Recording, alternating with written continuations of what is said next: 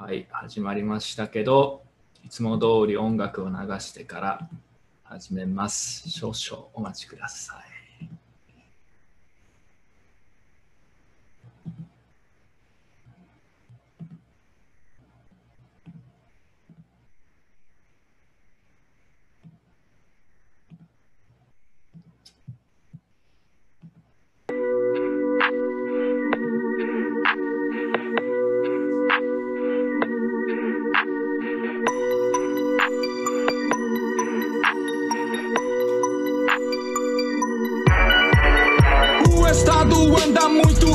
Ineficiente, vendendo liberdade, fabricando mais correntes.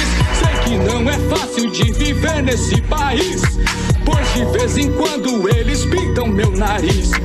Como podem maltratar um povo tão sofrido, passando a ideia de um mundo colorido? Oh meu Brasil, terra de impostos mil, lançaram o grito da independência lá no Rio, armaram essa bomba, tá queimando o pavio, mandaram nosso povo para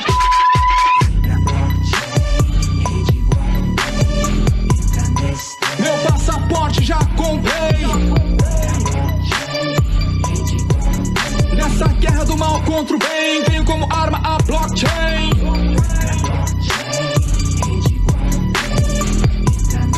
Meu passaporte já comprei.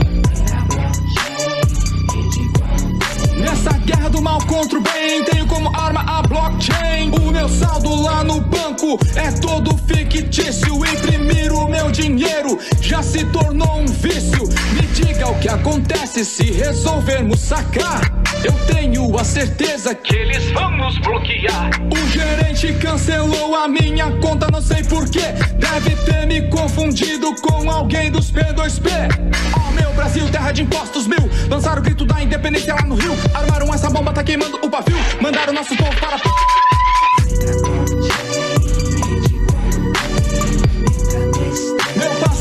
Já comprei. Nessa guerra do mal contra o bem, tenho como arma a blockchain.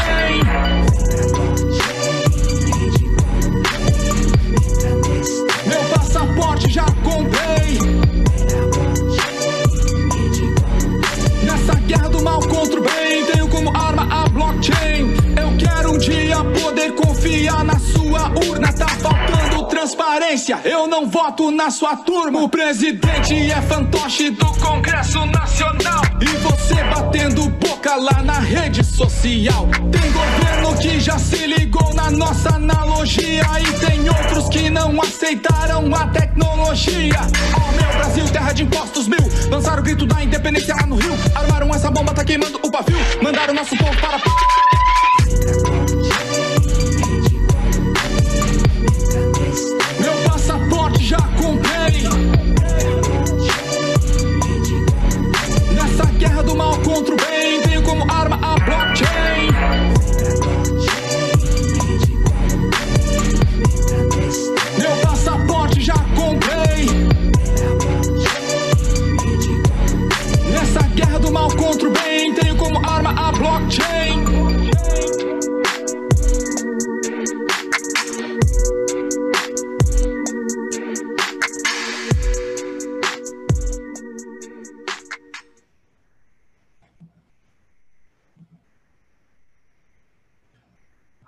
えーというわけで、えー冒頭のイントロミュージックだったんですけど、えー何言ってるか1ミリも分かんなかったんですけど、やばいやつだなということは分かりました。やばいおじいちゃんがいるということは分かりました。えービットコインの反省会の今回はエピソード50ですね。なんと50回目、えーにようこそ、えー今回はゲストに往年の、えー、何ですか、往年のビットコインのアスラッシュブロック男、ビットブリットさんに来てもらっています。どうも、よろしくお願いします。うん、ブリットさん、久しぶりですね。久しぶりですね。あーブリッツさん、ちょっとやっぱりまだ音が少し大きいみたいなので、若干下げてもらっていいですか？うん。わかりました。はい。あの、勝手にこれ音量操作されてますね、俺。ああ、そっちが？なるほど。まあまあまあ、多分大丈夫だとしたら。まあ、普通にこのままじゃあ進めていきましょうか。はいはい。いや、ブリッツさん、なんか久しぶりですね。なんか、普通にまともに話すのは。いつ以来ですか？えー、え、いつでしょもう1年ぶりくらいですかね、多分。ういや、かもしれないですね。うん。ブブリットさんはなんだかんだ反省会で2、3回前から来てますからね。何回か来てますよね、ゲスト。そうですね。そうなんですよ。今日も歴史の話したかったんですけどね。ちょっと、口内炎に、あの、ちょっと喋るのに口内炎できちゃって、なんかあんま、こう、こうたくさん喋れなそうなんで、今日は。口内炎に苦しんでる。そうなんですよ。いや、ブリットさんらしすぎて特にもうね、ツッコミどころがないというか、さすがですよ。いや、ブリットさんファンもね、隠れファンも結構いますから、この界隈。ほら、コメントにブリットさんの歴史コーナーありますかってみんな歴史コーナーを期待してる。すいませんね皆さん。今日はね、歴史コーナーはないんですけど、ブリットさん、まあちょっとあんまり面白くないんだけど、 DeFi のファーミングの話と、あんまり面白くない。あとは、ブリットさんの過去のやらかしの歴史コーナーですよね。ちょっと、ブリットさんの過去の投資案件について振り返ってみようというコーナーをやります、今日は。はい。いろいろ懐かしい案件がありますからね。ある意味歴史ですね。ある意味歴史、黒歴史的な、黒歴史的な。はい。じゃあ、ちょっと見ていきましょうか、早速ですけど。えーじゃあ、スライドを共有します。えーと、これと、よし。いや、でもね、あのーちょっと冒頭のスライドで、多分またちょっと話しますけど、まあ、今日のアジェンダね、ブリットさんの DeFi 最近いろいろいじってると思うんで、それについて話を聞くっていうことと、あとは過去の投資のやらかし案件について共に振り返り反省をしようというやつ。はいで、その前にちょっとオープニングのね、あの世間話なんですけど、あのコインテレグラフ事件がね、ありまして、ブリットさん、コインテレグラフのとやるって言って、結局反省会で独自にやるってなったんですけど、あれ放送見てくれました？いや、見てないですね、まだ。見てない。ああ、まあ、ひどいっすね。見てください。あ事件の概要は知ってますよ。ああ、やめて、もう本当超絶めんどくさかったですよそ う。ん、まあ、ただね、あのーまあ、要はさ、あの、コインテレグラフが怪しい広告とかはまだ載っけてるのに、それ一緒にやるのはおかしいみたいな批判が結構あって、まあ、でもそれはわかるし、正直に言うと、あの、タイミングがあって悪かったんですよね。ここ最近は結構そういうの載っけてなかったの。直前になんか、微妙なボーダーラインのやつ載っけてくるから、もうなんか、なんだろうな、もうめんどくさいですよね。その、このタイミングでそれをやるなよみたいな。うん。あでもうそれだったらさ、それだったら自分たちでやりますって、こう、他のメンバーもなっちゃうからさっていう。そうですね。まあ、だから結局反省会でやることになったんですけど、まあ、それは別にいいんですけどね。でも結構、反省すべき点があるとしたら、ちょっとやっぱり、あのーちょっと信頼したとまでは言わないんですけど、あのーリスクが思っ想定したより大きかったなって感じは確かにありますね。でめんどくさかった。なるほど。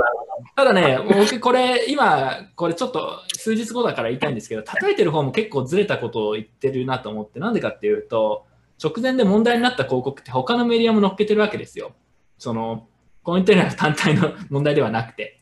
で、そのはいはい他のメディアは叩かないみたいなのはちょっとおかしいですし、あ個人的にはもう両方とも、なんか怪しい、ね、PR ってでもほとんどね、ほとんど全部怪しいやつが入ってくるわけじゃないですか。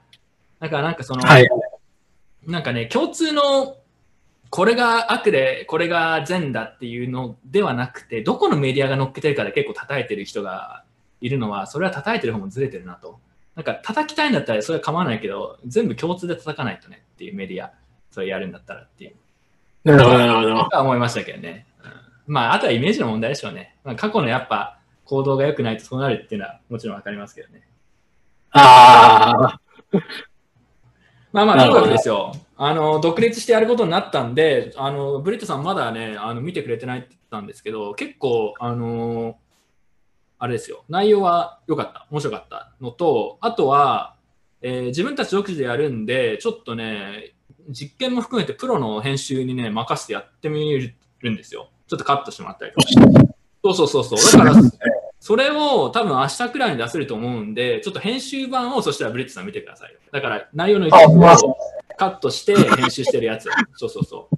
なんすか、なんか YouTuber みたいに、ふわーおとか見て、そういう、なんかあれがい出てやいやいやいや、そういう感じじゃないけどね。ちょっとアップグレードしていこうかなと。なんか久しぶりに自分最近動画やる気あるんで、まあ久しぶりにやるっていう自分で言うのもなんですけど、なるほど、なるほど。あの、ちょっとね、やってみるっていうことで、何本か、あと、あの、本当はもともとあっちの企画でやるつもりだったんだけど、まだやってない企画みたいなのがいくつかあって、それをね、反省会の方で出していくと思う。ので、なるほど。結構面白いかもしれない。ちょっとやってみますって感じで。はい。まあ内容内容とかメンバーはね、本当変わんないんだけど、ないいやでも内容もちょっとね、あの少し、この番組マニアックすぎるんですよね、要は。そうですよ。あの全然もう見てる人増えないぞみたいな、これ高止まりだみたいな。はいはいはい。ちょっと、ちょっとこれは拡大をそろそろ考えないとやばい、まあ別にやばくないですけど、拡大しなくても。いいですけど、まあ、ちょっと最近やる気が出てきたんで、ちょっとじゃあ、でかくするかみたいな、久しぶりにみたいな。ちょっと拡大期に入ると思います。なるほど、なるほど。はい。ブリットさんのね、マイクが大きすぎてやっぱ割れてるってコメント来てますね。どうにかなんないかなあやべえ、なんか気づいたら上まで行っちゃってますね。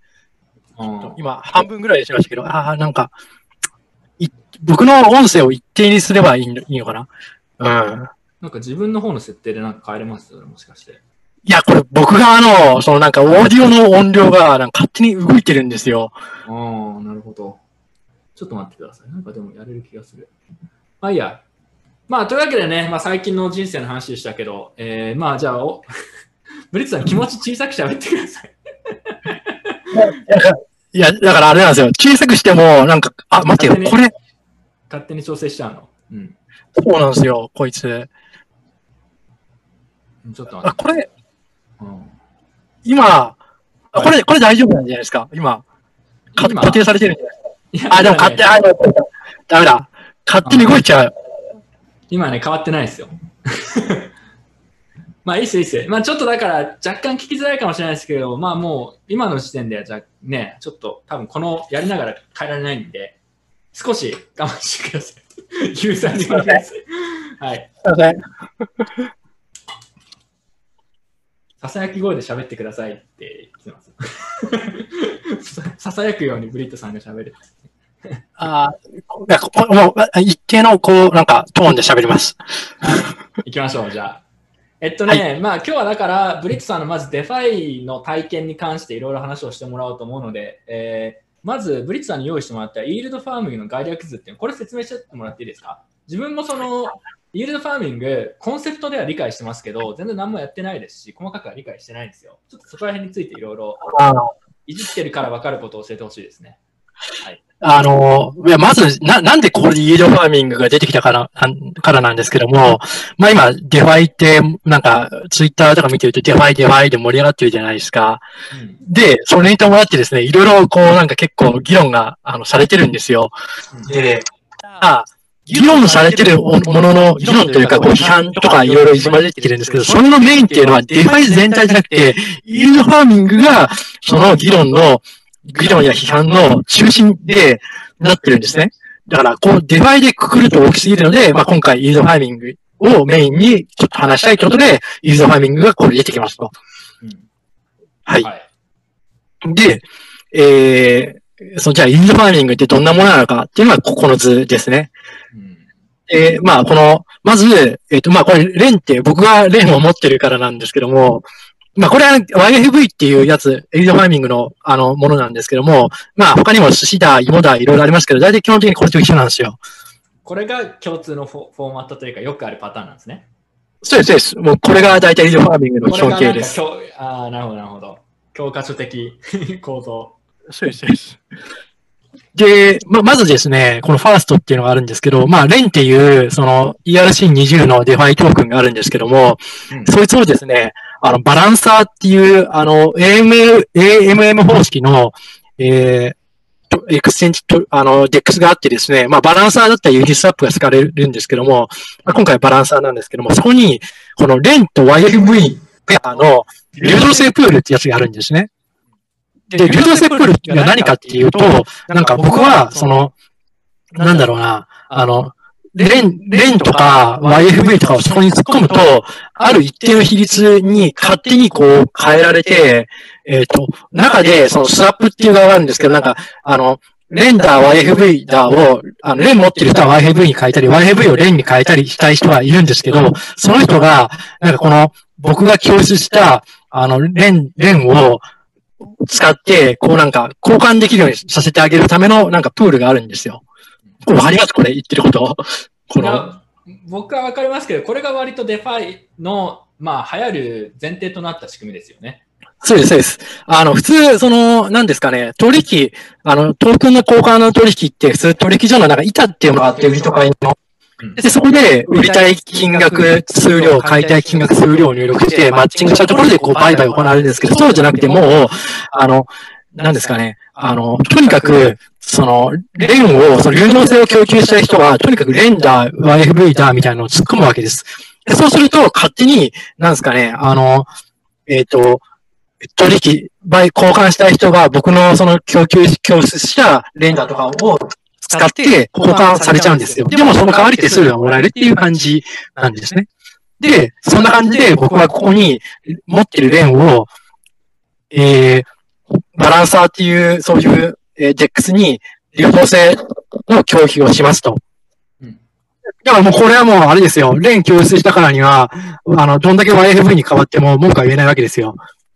あの、手数料もらえる条件で僕は、えー、レンを供出したので。であブリットさん、ブリットさん。どうやっぱ音がね、超絶聞きにくいってやっぱやれちゃうんだよね。なんか、手動で直せるんだっけ、それ。あまあ、はい。なんかちょっとやってみて、やってみて。うん今、今どうですか？今どうですか？あ、今改善した。こんなに改善するの？うん。ね、この常にこの状態に手動でパチパチやって。や、やります、今手動で。今今いい感じ、今いい感じです。今いい感じです。はい。今いい感じがですかね。今超絶いい感じです。はい。ブリットさんの美声が聞こえてるんで。で、ちょっとじゃあすいません、話戻しますけど、あの、要は自分が手持ちの余ってるレンがたくさんあったら、まあ、ここに入れることで、まあ、手数料収入が得られると。で、そうです。入れたレンを、あのこれあれですよ、日本語でもすごいいい記事が出てて、えー AMM って言われてるんですよね、基本的に、こういう仕組み。はい。あのバンバンコールとかで始まって、ユニスワップでなんかかなり広がったみたいな認識なんですけど、自分の中では。多分なってると思うんですけど、まあ、要はあの、こうやってだ有用性とかを提供してくれる人がいる限り、自動的に価格が、まあ、決められて、まあ、常にトレードができると。板ではないから常にトレードができるっていう状態を作ってくれるっていう、これは割と面白い話ですよね。そうですね。いや、これ、あ、ちょっと、本題から外れるんですけども、こはいれ面白いのは、あの、あれなんですよ。その、あ、いや、これは後で話しましょう。はい、そういうやつが。ベルさん、そして声がまた悪くなったからもう一回やって。もうこれ、常に連打だな、これ。マニュアルで直すやって直してるかよくわかんないですけど。はい。途中まですごい声いいんですけどね。で、まあなんか言いたいことがあったけど、それは後で言おうってことですね。はい。そうですね。で、これじゃあ、レン突っ込みましたと。で、その後どうなるんですか？あ、今、もしかしてまた悪くなりました？今悪くなった。うん。あの、わかった。なんかですね、一瞬ですね、途切れるんですよ。多分、僕の通信環境が悪いんですよ、これ多分。あ通信環境が悪い。はい。じゃあ、入り直します？ちょっと待ってください。あの、ちょっと、あの、お奥さんにですね、多分ネットフリ見てるので、ちょっとややめてくれって言ってます。いいっすよ。待ってます、我々。奥さんがね、フリーやめてくれる。ああ、さすがですね、ブリットさん。じゃあ皆さん、自分と一緒にブリットさんが帰ってくるのを待ちましょう。はい。まあでも、音さえ悪くなければ、今日この放送はなかなか面白いことになるかもしれないですね。まあ、イールドファーミングとかやってる人も結構いるかもしれないですけど、あの実際、細かく理解してる人って実、なんだろう、自分でいろいろやってる人以外ではそんなに多くない気がするんで、ちょっと自分もいろいろ聞いてみようと思います。ブリットさん、どうですか、はい。インターネットあ、環境。いいんじゃないですか、今。あインターネット環境だいぶ良くなっちゃいま今良くなった。ね、フリの問題？本当にこれ。す。多分ね、ネットワーク環境なんですよ。ああ、ちょっと、えー、一緒にね、フリ見るだけで荒れるくらいの、そんな脆弱な環境なんですか、ブリットさん。いいんですか、それで。まあ、しゃあないですね。知らないですね。でも音めっちゃ良くなりましたよ。はい。あ、よかったよかった。はい。ああとね、ででもカカメラはいがオフになった、なぜか。あの、カメラもあの、帯域使うんで。ああ、のそれはオフにしてって。ああ、そういうことね。いはい。そんな弱い体験いえ、ブリットさん、インターネット環境にもう少し投資しましょうよ。ちょっとあのね、ああの、マンションのあれなので、しょうがないですあよ。なんか OK。じゃあすみません、奥さんはもうなんかネフリ今見れなくなっちゃったんですみません。あの奥さんにこの放送見とけって言っててください。じゃあ、あれこの放送見てても一緒か。まあそうですね。YouTube みたいな。ダメだ。で、ごめんごめん。ではいえーで、はい。レンをぶっ込みました。でその後どうなるかって話。はい。ぶっ込むと、まあこれ勝手に YFV とかに変えられたりするんですけども、うんまあ、あの、そうすると、ルード性提供すると、この、えっ、と、バランサーの方から、えっ、と、レン YAV BPT っていうですね、またこれまた ERC20 のトークンがもらえるんですけども、これ何かっていうと、このプールにレンなり何なりを何か突っ込みましたよっていう、その数量を突っ込みましたよっていうのを証明するトークンなんですよ。このレン YFV BPT ですね。はいはいセカンドの矢印の部分です。これもらえると。これは突っ込めば突っ込むほどもらえるんですよね。そうです、そうです。はいだ。からこれをですね、だから預かっ、そのプールに突っ込んだやつをこのまま誰か人に渡すこともできるんですよ。いらしい20になってるので。はいはいはい。はい。で、それを、はい。で、それをですね、この YFV の、まあ、ステーキングのサイトがあるんですけども、この BPT っていうトークンをそこにステーキング、あの預けるんですね。はいはいはい。で、そうすると、この刻々とこの YFV ってやつがえーもらえるようになると。ななので、YFV もタダでもらえるし、こっちのレン YFV の流動性プールで手数料ももらえるしで、まあ、二重に美味しいように見えるというのは、このイールドファーミングの概略自体が意図するところでありますと。はい。もう分かりやすいですね。そんなに今のところ難しくないです。はい。そうですね。こここまでなんか、あれですかね、なんか質問とかあったりします？あ自分は大丈夫ですけど、もし見てる人でちょっとここ分かりづらかったとかあったら、ぜひ聞いてください。ちなみに質問自分があるとしたら、この REN YFV BPT トークン、これ ERC20 って言ったんですけど、これ自体には市場は立ってないんですよね。みんなそれどうせステーキングプールに入れるだ入れて、YFV もらうだけなんで。ああ、まあ、市場は立ってないわけじゃないけど、あの、あるにはあるんですよ。まあ、あんま別にそこは活発では多分ないでしょうね。みんなだってこれ使い道とかないですもんね。ステーキするだけ。そうです、そうです。うんうんそうです、そうです。ステーキングしたらその後どうなんですか？別に焼却されたりとかはなくてずっとそのままってことですか？そそのままです、そのままです。うん。もう刻々と YFV が入るのと、このプールの手数料が入ってくるっていう感じですね。ちなみに、そのレンと YFVPT もらえる量がはどれくらい突っ込むかっていうことだったと思うんですけど、ただ供給量もあれですよね、時間とともに少しずつ減っていくみたいな仕組みになっているものが多いんですか？そのそうですね。初期はだからたくさんもらえて少しずつ絞られていくみたいな、まあ、マイニングみたいな仕組みですね。うん、そうです、そうです。そういうのまあ、が、なので、先に、先にやるならやった方が得ですよと。うんうんそうです、そうです。で、その結果として、このファーストで書いてあるリクイディティプールのところにみんなたくさんお金をプールするようになるということですね。そうです、そうです。はい。で、はい、一通り、まあ、この概略なんですけれども、説明したんですけど、ここで、その、いろいろこ、ここから示唆が得られるんですよ。示唆があってですね、ではそのしどのような示唆があるかを説明していきたいと思いますと。あ、えっ、と、質問来てますね。レンとペアとする YFV をどっかから用意してプールに突っ込むって質問来てるんですけども、これいい質問で、あのユニスナップの場合は、えっ、と、どっちも用意しないとダメなんですよ、どうやら。あーレンと、じゃあ2種類自分はトークン用意しなくちゃいけないんですね。なるほど。そうです、そうです。ただ、このバランサーがなかなか小賢しいというか、う面白い点は、レンだけあればいいんですよ。はいはいはいはい。で、えーっと、これなんか比率が決まってるんですけども、98%対、あ98%対2%っていうふうに比率決まってるんですけども、このレン Y、ここで使われるレン YFA プールなんですけど、うんこの100%でレンをはじめ突っ込んでもいいんですよ。うんうんレンだけで。うんで、でも、その100%で入れた瞬間、2%分強制的にレンを YFV に変えられちゃうんですよ。うんつまり、か YFV、レンで Y を買わされるんですね、はじめこれ。で、みんなはじめスタートするときって、YFV なんか持ってないじゃないですか。うんうんうんだから、これ参加した途端に強制的に2%分買わされるっていう風な仕組みになってるわけですよ。うんちょっと待ってくださいね。Y、あ、そうか、YFV ってさ、これでもぐるぐるしてんですね。Y、レンを入れると YFV をステークするためのトークンがもらえて、で、そのトークンをステークすると YFV がもらえる。ただ。バランサーのリクイディティプールはレンと YFV のプールだから、えー最初、ということはど、どっから YFV が最初出てきたんですか？なんか最初ちょっと生成されたんですか？いやいや、あ、あーいや、それ、そこ、僕そういえば気にしてなかったんですけど、うん。まあ、多分このリキュレーションプールを作った人が入れとくんじゃないかなと思ってますね。ああ、なるほど。まあじゃあ初期に予想では YFV をちょっとだけ作っとくわけですね。なんかその、このこの一番最初のリクイディティのために。じゃないとだってゼロだ、ゼロから何も始まらないですからね。そうですね。うん。なるほど。まあそんな感じで、ななんとなく。わかりました。うん。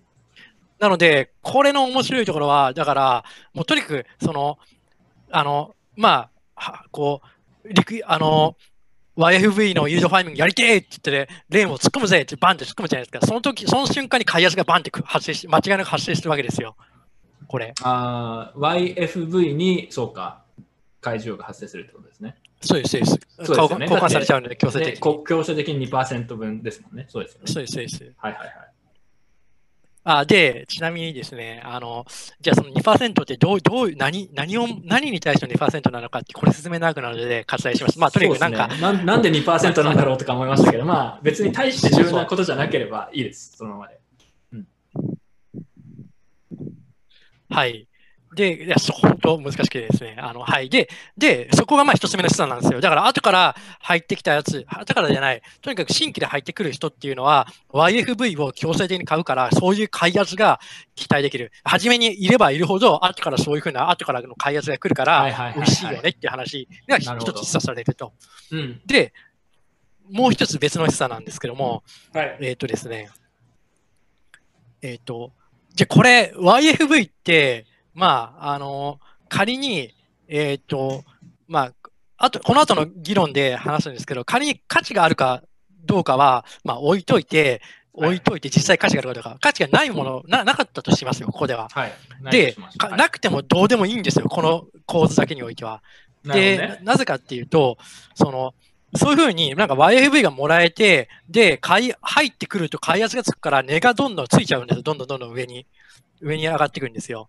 うんで、その時に考える、その時に考えるの、時考えるべきは、まあ、あの、こういうのに参加した時に、これ逃げ、そういうふうに掘った YFV をどのタイミングで逃げるのか別とかになるんですね。あーはいはいはい。そんな、なんか、あの、価値がなかったとしたら、まあ、価値がないかどうかを置いといて、実際にあるかないか、うんあのないないとした場合ですね。もうとにかく、その、値がついてるうちにバンって売りさばいて逃げたいじゃないですか。まあ価格が最大、なんかそうね、最大になった時に売りたいですよね。ですできれば。そうです戦略でこれががわ、うん。それ、そこが、その YFV が仮に従来の取引所にしか上場されてなかったとしたら、もう、ああいう板方式だと、もうみんなやべえっつったら、もう回収も引っ込めちゃって、うん、板が全然なくなっちゃって売れなくなるんですよ。はいはい。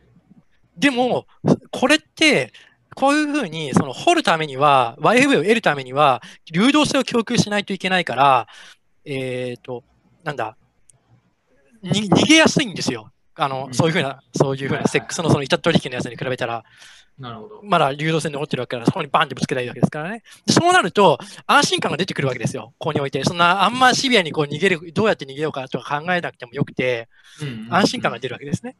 で、そうなると、こういうのって安心感が重要で、お金をこうどんどん集めるためには。うん。そうなると、よりその後から来やすくなるわけですよ。あ、まあ、ちょっとぐらい遅れても、まあ、流動性あるから逃げやすいから、まあいいかって、どんどん後ろから来るわけです。で、そうすると、それがまた、流動性、じゃない、開発力、あ新規が増えるわけですから、会議につながるわけですよ。で、さらに言うと、そういうふうに、ほあのホール参加、これを得るための参加者が増えれば、流動性がまた厚くなって、より信頼性が増すと。そういうふうな、正の、正のスパイラルというか、そういうふうなのが生まれやすくなるわけですね。うん。まあそれはなんか一理ありますね。確かに。いでね。つでも変えれるっていう安心感は、この仕組みの上では一応ありますもんね。そうなんです、そうですようん。これが二つ目の示唆なんですよ。この仕組みだと、割と、その、売り、売り、まあ、価値がなかったとし仮定しても逃げやすいねというのが示唆されているところなんですね。で、その安心感によって、開発をさらに呼び込みやすいですねっていうのが三つ目の示唆です。なるほどね。それは自分考えたことなかったんで、確かにって今言われて思いましたね。あのあれですよね、ちょうど昨日かな、寿司、寿司職人が売り抜けた、今日、今日ですか、昨日ですか、忘れましたけど、寿司職人が売り抜けたっていうのがあったじゃないですか。あのーはいはいはい。寿司スワップのマスターシェフが。そうこれもだから、要はすごい結構大きな金額を一気にだからユニスワップで売ったんですよね。この仕組みを使って。そうです、そうです。だからあれは通常の意図だったらもしかしたら売り切れなかったかもしれないけど、まあもうユニスワップみたいなものだったらもう一気にガッて売れちゃうと。まあ、相当スリッページあると思いますけど、はい。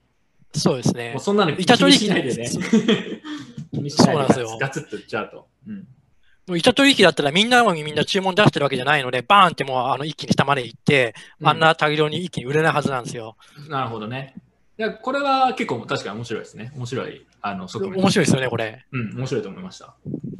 ただ、あれじゃないですか、はいブリッタさん。はいちょっとああの話の腰はあまり折りたくないんで、次のポイントあったりと。あ、大丈夫です。どうぞどうぞ。今のにし思ったのは、でもあれじゃないですか、レン、それって、レンの市場価値がまだある程度高いという想定だったらいいですけど、なんかゴミとゴミのペアだったら、両方とも市場価値がどんどんなくなっていく可能性ありますもんね、セックスとかで。そしたらもうこれ、プール入れないでもう、例えばレンを他のコインに変えちゃおうみたいなのにならないですか？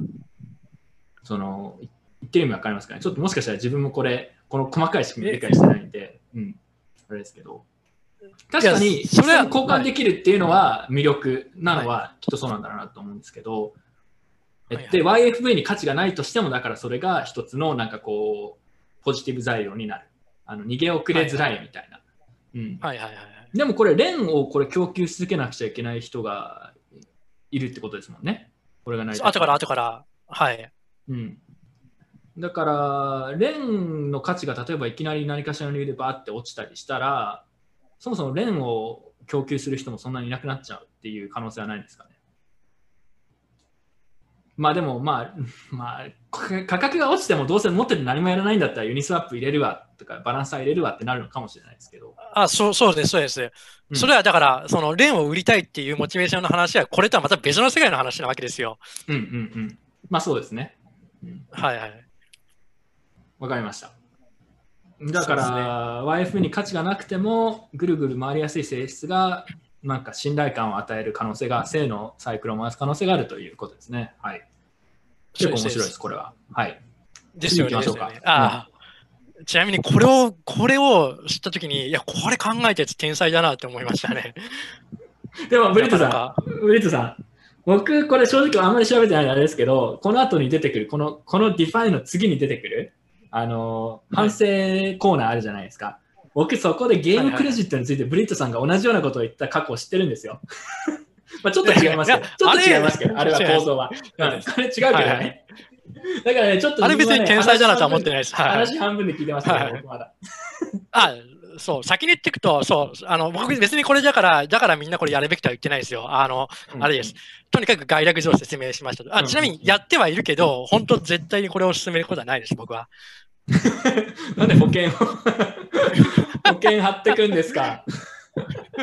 まあまあまあ、じゃあ次の、次の、はい。次のスライドいきます。はいはいはい。次の試合やりますか。ちなちなみにで YF、ごめんごめんなさい。YFV ってここはいはい例で出てるだけだと思いますけど、YFV ってちなみに何の何をするトークンなんですか？実際価値は何かあるんですか？ユースケースとか。あ、これですか？うんいや、なんかですね、これ、あの、どうも、YFI あるじゃないですか。はい、聞いたことあります。ヤンファイナンスとかで、うん、あの、聞いたことあります。あれのまあパクリ2番煎じだと思って、パクリだと思ってくれればいいと思いああ、ます。OK です、OK です。はい。はいはい。レンはあれだもんね。あの、ラップと BTC みたいな、ちょっとあれをちょっと分散化してやろうみたいなやつですよね。レン BTC。そうです。あ、ちなみにこれですね。あ、そう。あ、これ。あれなんですよ。あ、そ、はいう示唆が4つ目なんですけども、あ、まだ忘れてた。はい。あ実はこれ、あの、あれです。えっ、と、レンって書いてあるんですけど、これ KNC とか BAT とか、他にもいろいろなもので、これ流動性供給して YFV もらえるんですよ。はいはいはいはい。あじゃあなレン、以外のやつも複数あるってことですね。そうです、そうです。レンだけです。なんかそういういかにもなデフデファイトークン系ですね。うんで、これがなかなかその小らしいというか、あれなのが、そのこれ農具って呼ばれてるんですけど、その YFV をほほののあのほ掘るために、まあこれファーミングなので農業なので、YFV ってのはあの果実ですね。うんで、レレンっていうのが農具で呼ばれてるんですけどそれを、作るために必要なトークンだからね。なるほど。で、農具っていうのがそのデファイ系トークンがこれいろいろ取り揃ってて、YFV の。うんで、YFV は難しいのが、いかにもその、なんか、あの、こう強力なインフルエンサーがいそうなデファイトークンを農具として取り揃えてて、で。でそういうのを持ってる人、まあ、意図してるかどうかわかんないですけど、でそういう人たちにこう掘る機会を与えてるわけで、で、そういうのをたくさん持ってる人は、まあ、当然、その、なんですかね、まあ、ツイッターとかで、あの、まあ、影響力あるんですけども、そういう人たちに、その、なんだろう、掘るのを、後から掘るのを進めたら、なんだろう、その人たちも先に行けばインセンティブがあるような感じの仕組みになってるわけですよ。まあそうですね。自分が大量のレンとか KNC とか、まあ、要は、農具と言われるトークを持ってるんだったら、そうです。まあ真っ先にそれで大量にバンって掘って、後からそのツイッターとかで、いや、これ掘ったらいいよみたいなことやったら、自分がもう、それをまあ高値で売りつけられるられる。そういうことになりますよね。うん。そうなまあ実際やるかどうかわかんないです。ややるかどうかやるかどうかはわかんないですありますね。うん。そうです、そうです。で、まあ、あの、これ、あの、以前も似たようなのがあって、まあ、バイトボールなんですけども、まあ、それは、あの、割愛します。はいそうなんだよね。いや、これね、俺、この話を聞いて、いや、面白いなと思う反面さ、やっぱりどうしてもね、やっぱ過去のものとダブるものがいくつかやっぱ感じるものがあるんだよね。で、どんどんやっぱ複雑化してるから、それが見づらくなってくるんですけどさ、あの、例えばなんか、これアンプルと YFV のペアとかでもいいわけじゃないですか。例えば。はいはいはい。なんかそういうのもああるんですよね、確か。アンプルとなんかペアにするとなんかもらえるトークンみたいな。アンプルユーザー確かアンプルもあったような気がしますね。アトラクト、アトラクトしますみたいな。はいはいはい。そうそうそうそう。なんかね、無に無を重ねてる感じがしますよね。全体的に。まあまあまあ、そこは、それはまあ、次の、次のスライドで。あ、次のスライド？はい。はいはい。いきますか。はい。じゃあ、で、これが論点となっているのは、まあ、結局スキャムかどうかっていうふうな話をしてるんですけども、あの、スキャムってあまりにも言葉の定義が、あの、曖昧すぎるので、うんまあそうですねまあここでは、はい。そう。ま あ今、今なんか、こうちらっとツイツイート見たら、そのスキャムかどう、どう、スキャムがの定義が何かどうか論まで今広がっちゃってて、まあ、まあそこ、なので、スキャムっていう言葉はあえてここでは使わないことにします。スキャムはみんなの心の中にありますからね。そうですね。はい。でそうです。で多分スキャムという言葉は使わないでいきましょそうです、そうです。で、一番関心があるのが、多分この論点で一番関心があるのが、エビルかどうかっていうところが多分みんなの一番関心な論点だと思うんですよ。う。うん。でう、んそのまあエビルかどうかの、その、は、あの、議論するための細かい論点として、まあ、歌っていることが実現できているのかどうか。で、もう一つは、このプロジェクト自体、まあ、YFV ですね。YFV に何らか価値をもたらす、価値のある何か、ものなのかどうかですね。うんで、あとは、その、ポンジスキームみたいになっていないかどうかっていう点で、議論するのがいいのかなっていうふうに僕は思ってるわけですよ。はい。で、まあ、一個ずつちょっと見ていきましょうと。はい。まあ、他にももっと観点があるかもしれないですけど、まあ、僕はこんぐらい、これをなんかベースにあの考えるのがいいのかなと思ってて、でまず1個目なんですけども、これ歌っていることは実現できるのかどうかなんですけども、まあ、まあ、あの、寿司にしろ、YFV にしろ、大体その歌ってることが実現できてるんですよ。しかも、非常にそこら辺については誠実で、あの、寿司とかに至っては、監査受けてませんと、堂々と言ってるわけですね。うん。非常にその、あ、ごめんなさい。そのまた一応言っとこうと思ったんだけど、まあもう見てる人たちは分かってると思いますけど、冒頭にプリッツさんが言ってたんで、これ、イールドファーミングの話ですもんね。デファイ、例えばユニスワップだったりとか、デファイとか、そういうデファイアプリケーション、まあ、メーカー DAO の代とか、それとはちょっと違う話ですもんね。このイールドファーミング。そうです、そ。そそこをね、結構なんかね、ごっちゃにしてる人が多い気がするんですよね。自分もなんかこういう仕組みに対してなんかおかしくないっていうようなことを言うことあるんですけど、別にデファイ自体がおかしいって言ってるわけではないんですよね。なんか、そうです、もう、批判する方も批判を受ける方もなんかそれをごっちゃにしててどういうことだろうと思うんですけど、これ、イールドファーミングがどうのって話ですからね。そうです、そうです。デファイについてはないです。うんはい。そうですね、重要ですね、そこ。うんいや、はいこれ本当重要だと思うんですよ。なんかね、そうですね。過剰反応する人が多すぎてちょっと困ってるんですね。そうそ で、だからすみません、ちょっとはい続けてください。はい。う。はい。なので、歌ってることが実現できているのかどうかで言うと、僕は、まあ、実現できているから、そこについては嘘偽りはないっていうふうに僕は思ってます。歌っていることって例えばどういうことを歌っているんですか？え、あの、あれですよ。こういうことができますよ、みたいな話ですね。こういうことってどういうことです抽象的ですね。うん。いや、まあ、もちろんプロジェクトによって変わると思うんですけど、例えばなんか例を1個か2個くれると分かりやすいいや。ないっすね。それちょっと深く考えてなかったですね。いや、これって、うんあの、歌ってないじゃないですか。なんか、あの、特に YFV とか、もう y YFI のパクリみたいな感じで、ボンってその仕組みだけ出てきてて、歌ってないんですよね。なん特に何も。で、YFV はだから、でも何何かができるトークンであるかすらも分かんないですよね。まあ、ガバナンストークンとか言うのかもしれないですけど。まあ、そう、ガバナンスはできるんですよ。そうです、まあ。投票は一応できるっていうね。はい投票ができるっていうのは歌ってるはずだから、まあ。プロトコルに関して投票ができるって言ってるというのは実現できてるってことね。そうです。あと、ステーキングしたら、あの YFV がその決ま決まった額がもらえますよとかっていうのが、あーまあ、ちゃんとそこは事実でしょうね。ちゃんとルールは決まってて、みんな一応コントラクト見て検証できるからってことですよね。そうですね、そうですね。寿司とかであっても、あのマスターシェフだだっけ？マスターシェフじゃないな。なんか要は寿司寿司職人さんが大量に売って問題になってましたけど、ただ10%持ってるっていうのは毎回言ってたことですからね、例えば。そこはだから別に嘘はついてないっていう。うんはい。そうですね。はい。そこ1点ですね。はい。あ、でそう、あれです。はい、そうですね。で、次行くと、で、プロダクト自体は何らか価値をもたらすものなのかどうかなんですけど、これはい結構ですね、はい2番のやつって主観がああると思ってて、てうんうん定量的、定性的に、いや、これは価値をもたらすものだ、こうだから価値がもたらさないとかっていうのは判定できないと思ってて、これはですね、あの、えっ、と、主観的にならざるを得ないと思うんですよ、2番については。で、僕は、これに関しては、あの、まあ、何らか価値はもたらしているなっていうふうに思ってます。うん、例えば。これはですね、あの、えっとですね、まあ一つは、まあ、趣旨、まあこれはですね、まあ趣旨も含めてなんですけども、そういうゲームを提供していると。まあまあまあ、まあ、それに関してはゲーム性とかエンターテインメントという点ではみんな楽しんでるから、まあ、ある意味、そうそうですね。はい。そうなんですよ。まあ、まあ、ギャンブルですよね、完全に。賭けだと思えば、ですそれがプロダクトだと言われても、自分はそんな反対はないですね。はい。そうです。しかも今まで見たこともない。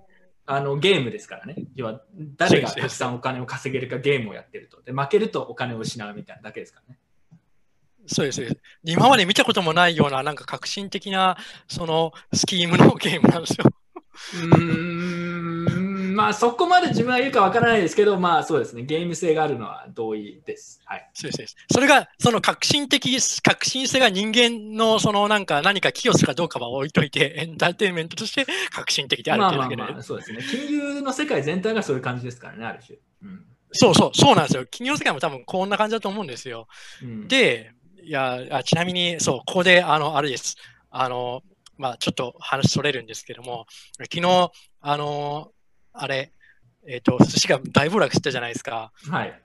で、ヨーロピアンさんが、なんか、ガス代がめちゃくちゃ高くなって、はいはいはい。あの、なんか身動きと取りにくいよな、みたいな感じのツイートを、あの、はいしたんですけど、はいまあ、あの、よくですね、あの、僕は、あの、大石さんと、あの、シミあの、ぼ、なんだ、ボーシミュレーションゲームっていいうや、そうそう、なんか棒シミュレーションゲームいってつもやってますよね。いつもやってますよね。はい頻繁に。こう、なんか、うんあの、なんか走行手段とか歩兵手段のなんか駒がみたいなのがあって、それをこう、なんかくちゃくちゃ動かしてやるんですけど、はいで、それで、あの、よく、そういうふうな、もう、戦場では、なんか、行くも地獄、しあの、引くも地獄つって、前に進むのも、なんか、はい包囲されて、こう、な包囲さ、完全に包囲されてて、あの、進みにくいし、逃げようにも包囲されてるから、逃げ、あの、すごい被害や損害が出るっていうふうな状況があるんですね。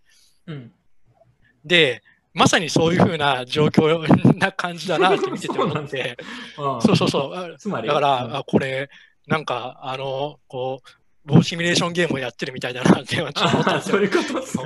そうローシミュレーションゲームね。金の、金の奪い合い、陣地の奪い合いみたいな感じで、金の奪い合い。陣地の奪い合いですね。うんそうです。そうですあの、まあ、そういうふうなエンターテインメント性があるなって思ったんです。まあ、はい、そんな感じで、まあ、少なくとも、あの、そういうゲーム性みたいなのは提供してると。で、あと、まあ、ちょちょっとじゃあそこに突っ込ませてもらいたいんですけど、それは確かに自分もわかるし、あのパチンコみたいな感じで楽しいっていうのも、まあなんだろう、あとロゴが可愛いとかね、いろいろ別に楽しむ要素はいくらでもあるじゃないですか。今も例えば寿司とかはいはいもみんな、まあ、楽しんでる感じじゃないですか。あのただ、はいはいはいあの言ってる、例えば、イールドファーミングとデファイは違うんですけど、そのなんかこれをデファイと一緒くたにして、プロダクト、なんかこれが先進的だみたいに言ってるのは、ちょっとやっぱずれてる気がするんですけど、そこについてはどう思いますか？そのなんか遊遊びとかゲームとして価値があるって言ってなかったら僕は全然、まあ、いや。うん完全にそこには同意で、あの、うん。いや、僕としてはこれを、その、まあ、既存の昔からあるようなデファイと、まあ、まあ、最近出てきても、ちゃんとそのなんか、ちゃんとって言ってあれですけど、デファイと一緒くたにされて、なんか、扱われるのは僕としてもあんま、あの、いいとは思えないですね。うん、だってこれだって明らかにゼロサムゲームというかマイナスサムゲームなわけじゃないですか。しかもさらに突っ込むとこれってあの例えば金融だったり FX の世界だとあの基本的には集権的なデータベースでやってるだけなんで、えー全体には影響ないんですけどこのせいで手数料とかが高騰して他のアプリケーションにも被害が出てるとかっていうとこもあったりしてあの全体で見ると、まただのあのお金の奪い合いとバカからね、頭いい人への金の一点が行われているだけに見えるんですけど、あれ、あいただ、今の論点って、あの、うん。KGC のやつは2つあって、えはい。ちなみにその、このプロダクト自体が悪いというふうに言っているのか、それとも、こうこれがそのゲームとは言わずに、まあ、先進的なデファイだっていうふうに煽ってる人が悪いっていうふうに言っているのかでいうと、どどっちだと思います？え2つ言ったのが、今、1つ目が、えこのプロダクト自体に価値があるのかどうかって話ですね。えっと、エンターテインメント性を価値だとするんだったら、別にそれは一つの商品というか、だと思うんですよ。ただ、あの、はい、何ですか？あそうね。じゃじゃなくて、はい、今の KGC のやつって2つ主張が含まれてるんですよ。はい、あの、一つは、その、あれです。えっと、なんだ、これを、その、なんだ、おエンターテインメントにしか過ぎないようなものを先進的なデファイだみたいな、なんか拡張、誇張表現みたいなして、いうふううん。に触れ回られるのは良くないっていう、あの主張と、もう一つはは、こういうものがあるから、あの、イーサー全体のガス代も上がって良くないっていうふうな、二つ主張が含まれてると思うんですね。まず一つ目なんですけど、それで言うと、はい一つ目は、まずイールドファーミングを DeFi と言って、これはなんかすごいっていうのは、またちょっと違う話なんで、そこは別に自分は どうでもどうでもいいというか、まあ、違和感は感じますけど、そこはちょっとおかしいなと思います。一個。はい、それが一個ですね。で、二つ目が、えっと、何でしたっけ、えーあ、ネットワーク全体に悪影響を及ぼすってことですね。はい、えっと、はいはいこれはバランスの話なのかなと自分個人的には思っていて、なんかプロダクト自体、例えばこの今の盛り上がりがあることで、えっと、ユニスワップの流用性が上がったりとか、あとはまあたの、まあ、楽しいっていうのも一つ、あとそれ楽しければ人が入ってくるとかね、投機性があるんで、それで儲けるチャンスがあれば新しい人が入ってきてるっていう今のなんかこう事実もあるわけじゃないですか。だからそういう性の効果あると思うんですよ。それはさっはいはいきブリットさんが言ってたエンターテインメント性っていうのもここに含まれると思うんですけど、はいただ、同時にそれは何をやってるかっていうと、全体で見ると、ゼロサムゲームをやってるだけなので、あの何か新しい価値を作り出してるかっていうと、プロなんだろうな、その金融プロプロダクトとしてなんか新しいなんかね、例えばステーブルコインを作ってるとかそういうわけでもないですし、何かに役に立つものができてるわけではないと思うので、えーそこは、で、かつ、さっき言ったみたいに、あのネットワーク全体への手数料の影響だったりとか、外部的なそういう影響もあるわけじゃないですか。はいはいだから、まあ、どっちが上かっていうと、これはまあ主観的なところなのかなと結構思うんですけど、ああ、そうですね。はいはいプロダクト自体は価値があるかって言われると、えーまあ、イールドファーミングに関しては持続性がなさそうなんで、僕は基本的にはないと思ってる派ですね。どちらかというと、ネガティブの方が多いんじゃないかと思ってる派です。なるほど、なるほど。はい、まあ、今のわあ今のそう僕の説明でわかわかりましたかね？なんかクリアでしたかわかります、わかります。はい。はい、そうですね。そうそこが そう一応、一応補足しておくと、これ、ブリットさんとかたたまにね、カナゴールとかにちょっと話聞くだけで全然調べてないんですよ、自分が。だからあんまり 別にそんな強い意見はないです、正直。はい。なんかそういう。いう、それくらいの認識でいるくらいです、自分は。なるほど、なるほど。で、あはいい、や、これ、本当、その主観というか、結局、その好みの問題っていうのもあると思うので、はい、そうなるのはまあそうですねわかります。うんはい。で、最後、ポンジスキームになってるかどうか。まあ、持続性があるかって話ですよね、要は。あそうですね。まあうんで僕は例えばさっきの YFV だったら持続性があまりあの YFV に使い道がほとんどないのであればあまり持続性がある、まあ、寿司とかもそうでしたけどあまり持続性があるように見は見えないですけど自分には。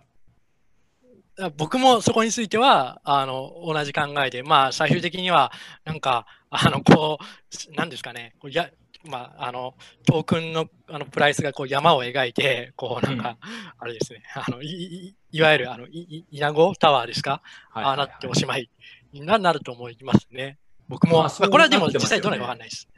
はい、ああともう一個、まだわかんないです、ね、はいはい、もう一個、あのこの今の話で、価値をもたらすものなのかどうかっていうところの一つの論点になると思自分がなんとなく思ってるのがあのガス代の高騰もありますけどやっぱりこれって金持ちが結構有利なゲームってよく言われるじゃないですか。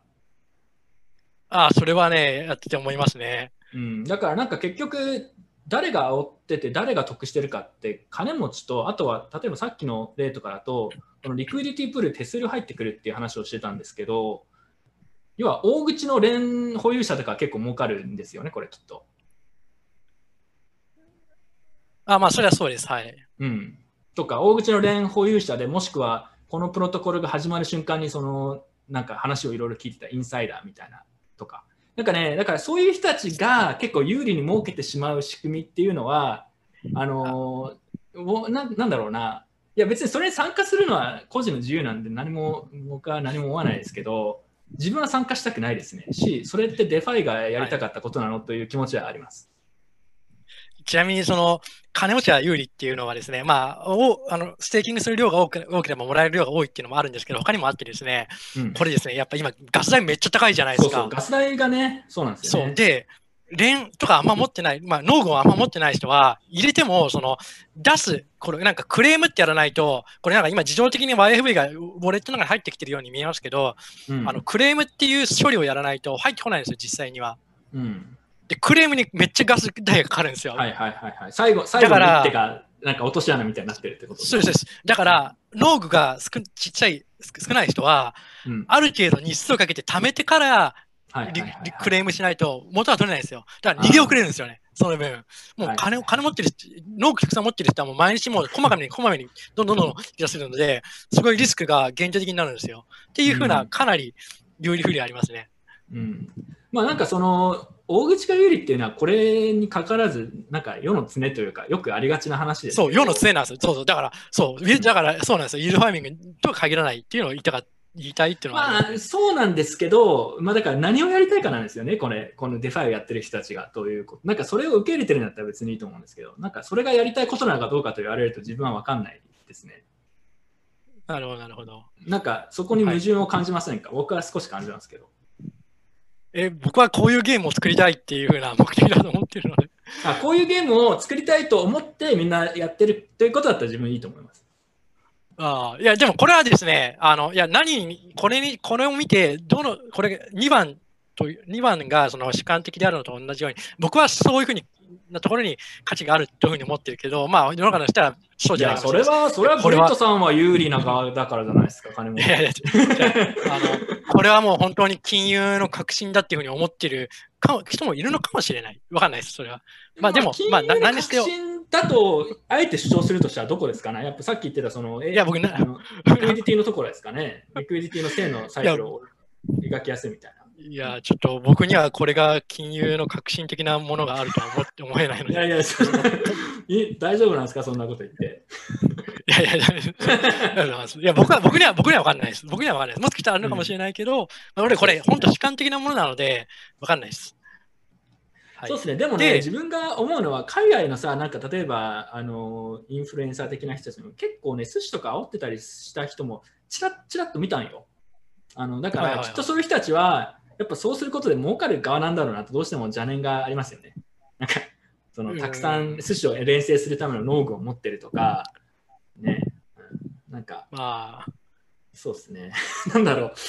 いや、これね、結構自分一貫してるんですけど、これはただのゲームだと思えば、別に参加したければ参加すればいいし、別に自分は参加してないですけど、別にそんなごちゃごちゃ言う気はないんですよ。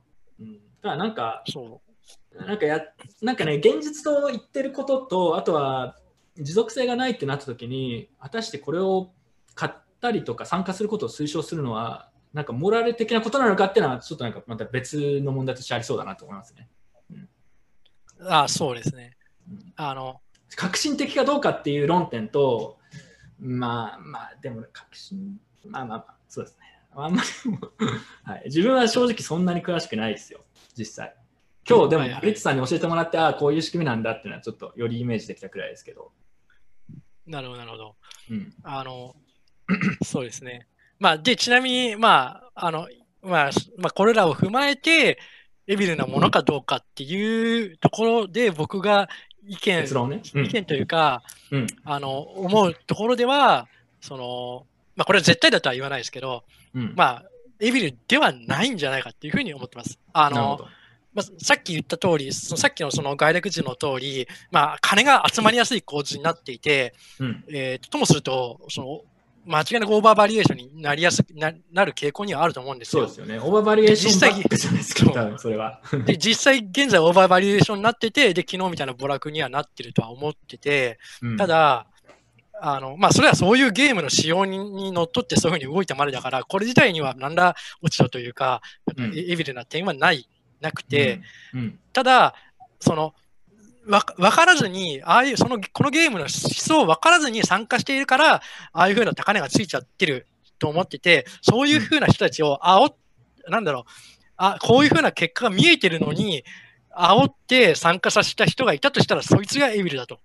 まあでもそういう人、そういう人多いじゃないですか。だって、煽った方が儲かるポジションにいる人はそうやるインセンティブがあるんで、まあなんかそれを言い取るかどうかっていう、まあ自分は好きではないですけど、そういうことをやる人は。ただ、まあ、そういうゲームですからね。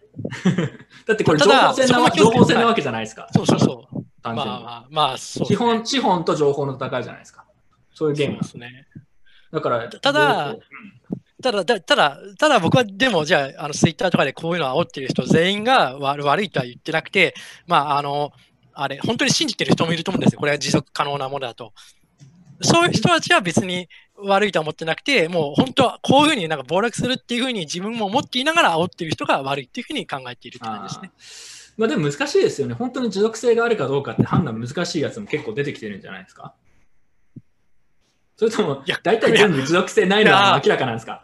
あの持続性がないというよりも、その、うんあの、えっ、と、あれです。オーバーバリエーションになあオーバーバリエーションはそうなですよ。ってるうん、とんでもないオーバーバリエーションになってると思っていつつも、あの、こう、そその参加させるように仕向けてるっていう感じですね。まあそれは絶対そうですよね。だって全部オーバーバリエーションじゃないですか。だってあれですよ、ガバナンストークンとかなんですよね、これ。で、ガバナンストークンで基本投票ベースで、要は投票でプロトコルの仕様が決めれる、そういうなんか民主的、民主的っていうのが正しいかどうかわからないですけど、そういうユーザー参加型のガバナンスができるっていう話だと思うんですけど、こんなのだって運営が大体、運営とかその周りの数人が50%以上持ってるやつがほぼ100%なんで、その自分がしこたまガバナンストークン買ってもあんまり意味ないですからね。その点ではほとんど価値ってゼロに近いものだと自分は思っていて、まあ、ガバナンストークンには他にもいろんな問題があると思うんですけど、だからその点では全部まあまあバリエーションじゃないですか。実際。それはわかります。あの、うん言わんとするところはわかりますたただ、そういうふうに、あの、とはいえ、その、本当にこれは今の価値が適正だと思ってる人も多分いるとはあまあ思うので、まあまあまあ、それは、まあだからまあそうですね、なんとも言えないところですよね。自分たちは例えばそう思わなくても、これは本当に適正だと思うって言われれば、まあ、そう1週間後とかに分かるかもしれないですけど、公開したら価格が。うん、まあそうです。はい。だから僕とかが、もうこれはあの明らかにオーバーバリエーションでやべえっていうふうに分かっていながら、でも YFV 持ってるから、あの 買えよみんなみたいな言ったら、はいはいこれはもうとんでもない。まあしかもその差ってなかなか分かんないですからね、表から見てたら。まあまあそうそれは難。しいですけどね。むずいですね。いや、ただ個人的には例えば寿司の件あったじゃないですか、寿司。はいはいはい。寿司はちょっと話聞いてたんですけど、うーんで寿司は、寿司はじゃあ、ブリッツさん、イーブルでは同じ論理でイーブルではないと別に。そういうものだあれ自体はないと思ってますね。はい。うんまあだからやっぱあれをちやほやしちゃうのはよくないよね。と思うんだよ、自分。だって無視すりゃいいじゃん、そんなどうでもいいやつ。あの、思うんですよ、そんな。うん。まあ、あの、あれです。えっと、僕の理屈に従うと、今みたいなオーバーバリエーションでチヤホヤするのは良くないけど、まあ、そこら辺、ゲームとしてああの妥当なところでチヤホヤするんだったらいいんじゃないかっていうふうに僕は思ってますゲーね。ムとして妥当なところ、なかなか難しい、すごい主観的なチヤホヤした話ですね。そうそうそう。そうなんですよ。なるほど。まあ、だから、イーブルかどうか。あまあ、イーブルかどうかっていうのは結構難しいけど、長期的には、はいまあ、ユースレスだと思いますね。その、まあまあ、そはい、そそこはあの主観のところなので、いや僕はあのおもちゃとしては面白いと思ってるので、でもこれずっとは続かないわけじゃないですか。これなんでかっていうと、あの、イーグルかどうかは一旦さておき、あの、これが価格がついてるのは、いや、よく分かってない人たちで買う人たちが一定以上ずっと居続ければ一応回り続けるわけじゃないですか。何回かそういう人たちが焼かれると思いますけど。だから、はいまあ一時期の ICO みたいな感じで、別に永遠に続くわけではないので、なんか、この、永遠に続くわけ、まあ、楽しむのはいいと思うんですけど、永遠に続くわけではないことに、すごい一生懸命時間を使っても、なんか長期的に意味あるのかなっていうのはちょっと思いますけどね。はいはいはい。まあ意味あんのか。まあ別にそれ調べたいものとかは別に自分が決めるものなんで別にね、何でもいいと思いますけど、あの、うーん、なんか別に長くは続かないというところは多分他の人も同意なんですよね、きっと。 DeFi 今いろいろいじってる人たちも。なんかこの中からまあね。なんか面白いものが出てくるんだっていう主張は別にあり得るかなとは思いますけど、その過程で多分ものすごい数の養分が焼かれて、単純にあの資金の移転が金持ちと分かってる人に行くんだろうなって、ブリットさんが美味しい寿司をそれで食べるだけなんだろうなと僕は思うんですよ。いやいやちなみに今、質問、コメントで、さすがによくわからんで寿司買うやつおるんって言う言ってる方がいるんですけど、いや、うん僕はですね、いるんです我々よこれ2018年と、いや、2018年で散々そういう人たちを見てきたんで見ますした、よ。見ました。そうなんですよ。見ましたよね。17年、18年。そうなんですよ。いるんですよね、結構。いや、マジで、な、なんで、よくわかんない、そその当時はポストークンでした、流行ったのが。よくわかんない ポストークンを掴んではいはい、増えて、増えた、イエーイみたいなことを言ってる人。がいたんですよ。ね。うん。で、それ、まだどういうのよって聞いても、うんはい。そういう人って日本ではそんなまだ、ね、日本人は多分まだレベルが高すぎて、それすらもいないですからね、まだ。これからさらにそうなるんですかね。うん。え、この Sushi ですか？まあ、 Sushi じゃなくて、他の DeFi トークンでも何でもいいんだけど、いや、む、む、当分、当分っていうか、多分無理、無理じゃないですか。いや難しすぎると思います、これ。難しいよね。はいうん難しすぎる。あの、 PoS トークンだったらまだ持ってて、なんか、ステーキング、ウォレットに入れとけば増えるって、わかる、単純だったんですけど、これはちょっとですね、複雑すぎますね。そうですね。これだって理解するの本当難しいと思う。うん。そうですね。で、理解したところでなんか なんか虚しさが残る気もちょっとしていて、どうなんだろう。まあでもこれを知ってることで今儲かるチャンスがあるっていうのは事実だから、これを一生懸命調べてお小遣い稼ぐのはまあ、これは個人のね、いいいいことかもしれないですね。それで寿司食べ、なんかガチな寿司食べれるんだったら、寿司トークンを売ることで、寿司を連成すると生の、はい、ことです。そうですね。寿司スワップですね。またちょっとラップアップしていきましょうか、この議論。なはい最終的にブリッツさんが言いたかったことは、最後主張、もう一回だけ言ってもらっていいですか？まあ、つまり、これ自体は特にそのなんか、エビリとかそういうふうななんかものではないし、で、これが価値があるかどうかっていうのの判断も、まあ、その人個人の主観によるところが大きいでしょうなというところですね。個人の主観による。はいなんかちょっと逃げ逃げのコメントに聞こえるんですけど、まあ、なるほど。で、ブリットさんはこれで楽しいから参加して、まあ、儲かったら嬉しいってことですね、単純に。そうです、そうです。はい、まあ、いいんじゃないですか。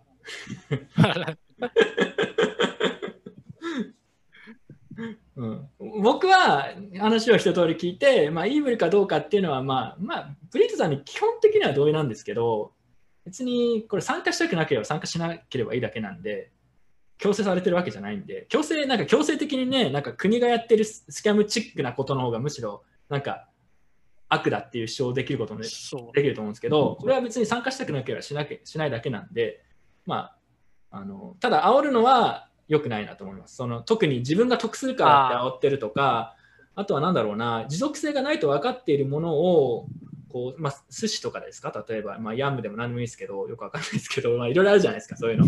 明らかに持続性がなさそうなものを、なんかこう、売り買い、取引所で売り買いするのを推奨するのもまあちょっと良くないと思うのと、自分はそれよりさらに一つ上を行くと、あの掘ったりするのを推奨するのもやっぱりこれ良くないと思う部分はありますね。あのだってそれ、掘ったものをよく分かってない誰かに売りつけてるだけじゃないですか。まあ、ただ、ただそれも含めてゲームなんでっていうのを理解して言ってるんだったら全然なんかイブルではないかなと。はいはいはいうんはい。なるほど、だからなるほど。そうね。なんかね、も問題なのは結構これとか持続性があるかどうかって判断は、まだ正直わからない部分もあるものも中にあると思うのと、実際にこれはいけてるって思ってるパターンだったり、そういう人もいると思うんで、まあ、ただなんかそこら辺の矛盾が大きくなりすぎるとや、なんかちょっと見ててなん、なんだかなと思うくらいですね。はい。なるほど、なるほど。あとは取あ取引所の話が結構出てますね。取引所がこれを上場させるのは悪かどうかっていう、そのバイナンスのね、CG とか。今日ちょうどツイートしてましたよね。なんか要は、これはすごいリスキーで、なんか危ないぞって言ってるけど、それでも上場させてるって批判されてたじゃないですか。で、なんでかっていうと、それをやらないと金稼げないからやるって言ってるっていう。まあ、そうだなと。まあ、それはなんかちょっと仕方、かわいそうだけど仕方ないなと思う部分ありますよね。確かに、やらなかったら他の取引所にユーザー移るだけですから。取引所がこれを上場させることは、ブリットさんは問題ないと思いますか？いや、うーん、まあ、なんですかね、その問題を、問題というか、まあ、良くないというか、あイイビルだと思いますね。あ取引所がやるのはよイブリだと思うんだ。そっか。それは、え、自分別にそれ問題ないと思うけどね、同じ理論で言ったら。別に。取引所はだって取引所が推奨してるわけじゃないじゃないですか。別にトレードしたい人が一定数いたら、じゃあトレードできるようにしますって言ってるだけじゃないですか。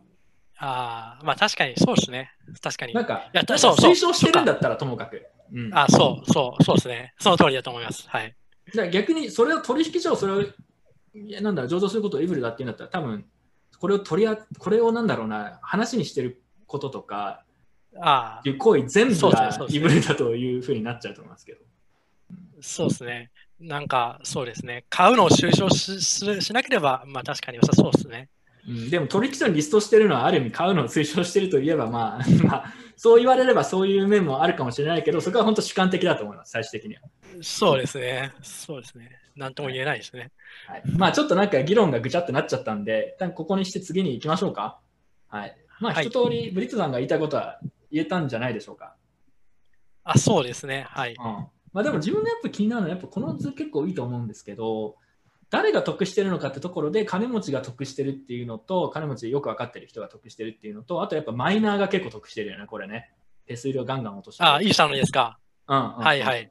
イーサのマイナーはめちゃくちゃ今、潤ってるわけじゃないですか。あとは、はい。えっと、儲かってるのは誰だ？なんか誰が儲かってるんだろうっていうのをちょっと考えてほしいなと。個人的に、あと取引所？取引所は別にね、あの、賭場を提供してるだけだから、別に何をトレードしても、たくさんトレードしてくれたら嬉しいっていうのと、あとはリ、えーユニスワップの、ユニスワップ、まあでもユニスワップ使ってるのは個人だからあれか。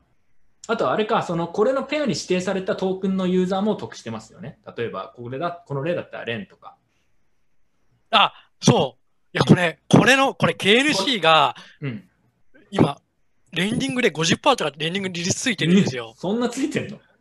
そう、これか、あの、レンディングで KNC 借りて、こっちに突っ込むと、あの、見た目上、あの、まあ、1週間前とか1000%超えてたんですよ、年利が。だから、年利50、年利50% でも、あの、あのオーブとかでレンディングで借りて、突っ込んだら儲かるっていうことになったんですよ。あーえーじゃあ、KNC が使い、農具としての使い道がたくさんあるってことね、要は。まあ、そうですね。うん。まあ、そうですね。だからみんなそれ使って、なんか新しいトークンを掘らせてくれって言ってるわけね。なるほど。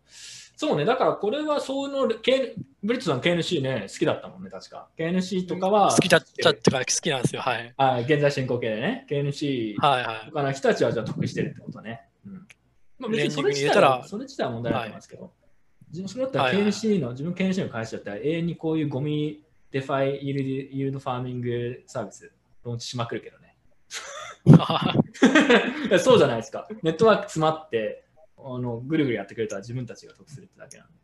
だからだからそういうインセンティブがどうしてもあるよね。その他の人の他の人のなんかこうお金とかあとは手数料高騰引き換えに自分のトークンの価値を上げたいとか自分の持ってるトークンの配当収入を上げたいみたいな。まあそれはでも人間のインセンティブなので僕は批判しないです。はい。結構ドライです、そこは。だって別にはいはいビビットコインとかもあるからそういう仕組みじゃないですか。人間のその利益追求をそうです後に動いてるってやつなんで。まあ、はい。そうですね。じゃあちょっと次のはい。テーマ入ってみましょう。自しょう分たちなんだかんだ結構話なんですよ、これ。確かに、でも自分 DeFi とかイールドファームそんな詳しくないんで、そんな細かいことは言えないんですけど、はい。結構面白かったです。じゃあ、過去のやらかし案件見ていきましょうか。これね、ブリットさんのでも過去のやらかし案件を見ていくと、割と DeFi とかイールドファーミングとかに結構示唆がある部分もあると思うんだよね、正直。なので、結構面白いかもよ。オービッツ。ありましたね、オービッツ。これ元祖 DEX の一つじゃないですか。うわそうですね。オービッツ。あの、違うんですよ、こいつ時代は。え、オービッツ多分知らない人いると思うんで、ちょっとなん、どんなプロジェクトだったか教えてもらっていいですか？えっと、えっとですね、ビットシェアーズっていう、あの、リップルに似た、うん、あの、なんですかね、仕組みがあったんですよ、ビットシェアーズっていう。で、昔のリップル、昔、今はちょっとリップルよく分かってないのであれなんですけども、昔ってゲートウェイっていう概念がリップルにあったんですね。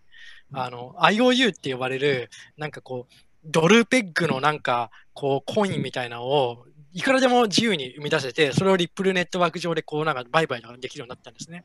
ビットシェアーズも同じような感じのものです。うん、で、オービッツっていうのは、そのビットシェアーズのフロントなんですよ。フロントを作りましたっていうものはこれなんですね。ああ、そうです。だからそうでしたね。うんうんうん。そうです、そうです。そのプロトコル、プロトコル作ったわけじゃないですよね。うん、そうです、そうです。プロトコルが、あの、裏で、ビットシェアーズのプロトコルが裏であって、それのその取り、GUI 部分だけオービッツっていう人たちが作ったんですよ。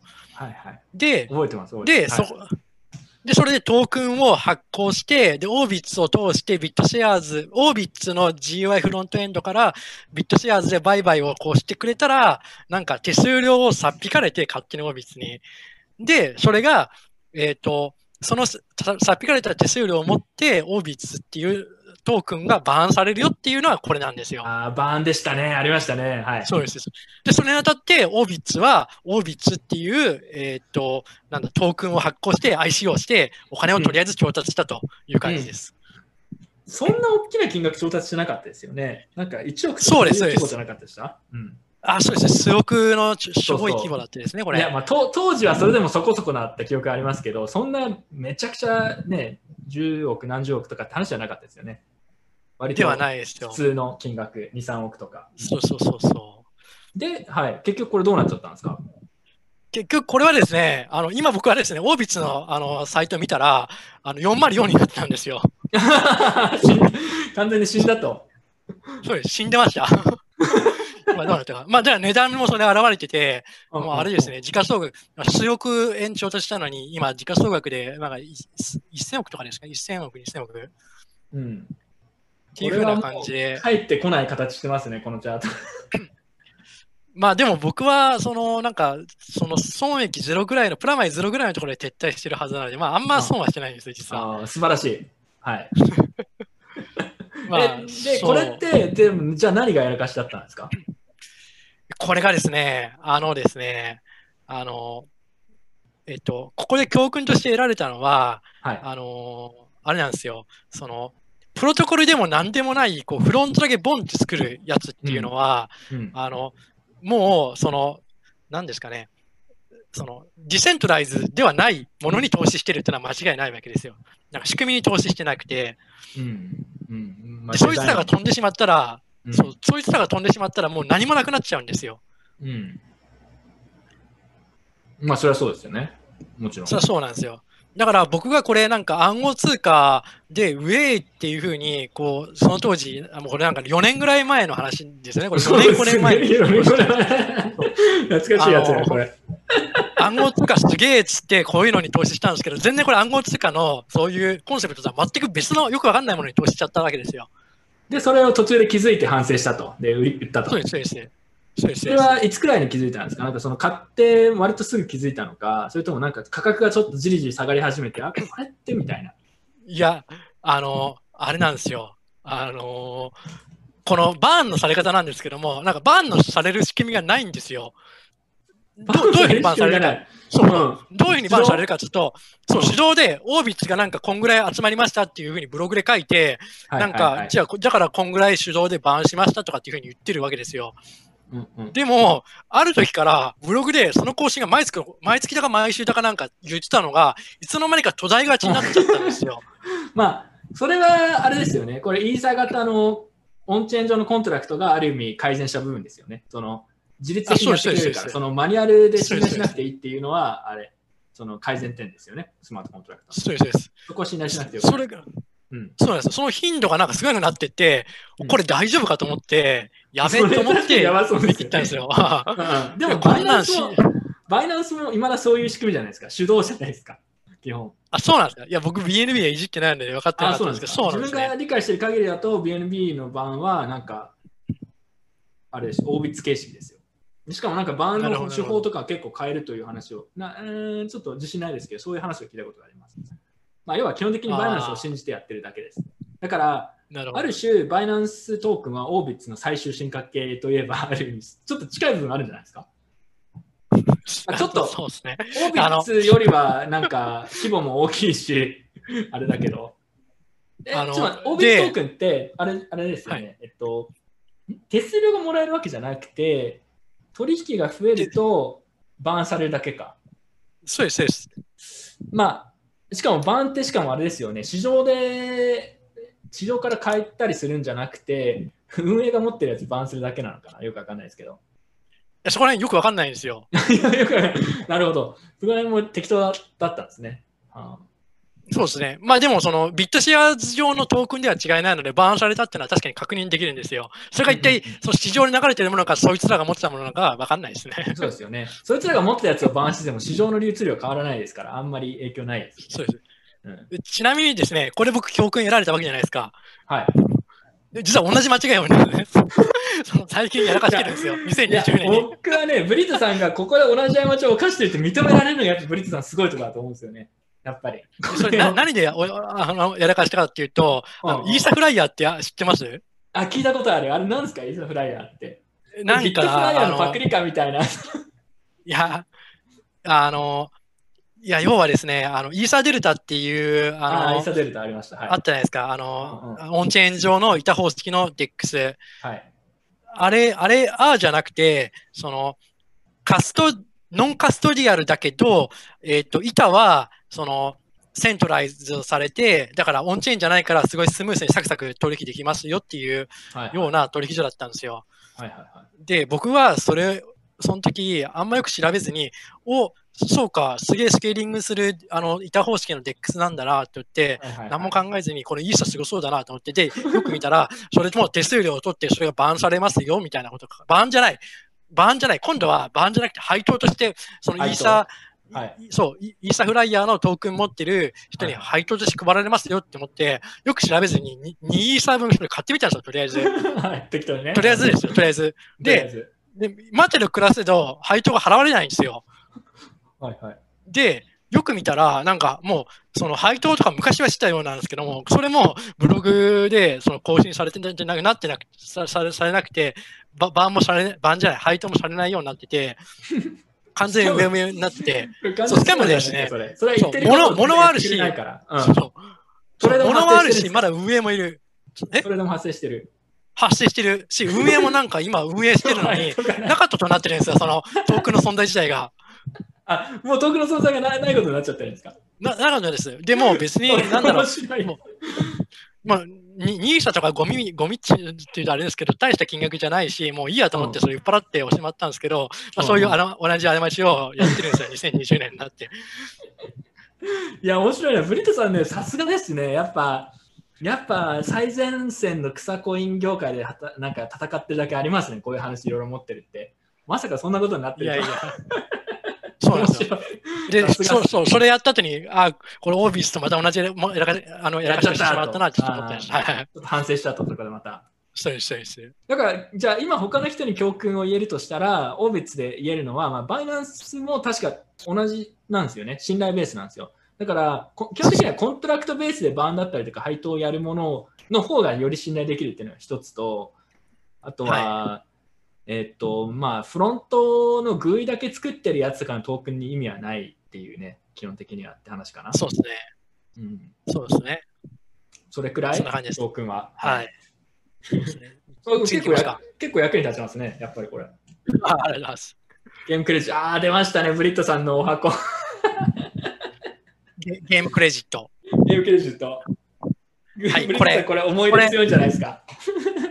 これですね、いや、これ、なんですかね、めかいや、こういうのもなんですけど、かかなり儲かった。うんいや、儲かったんですよ、これ。分かってんだよね。本当グラフの左の方は2016年なんですけども、うん1円とか2円、そういうので買ってたんですよ、僕。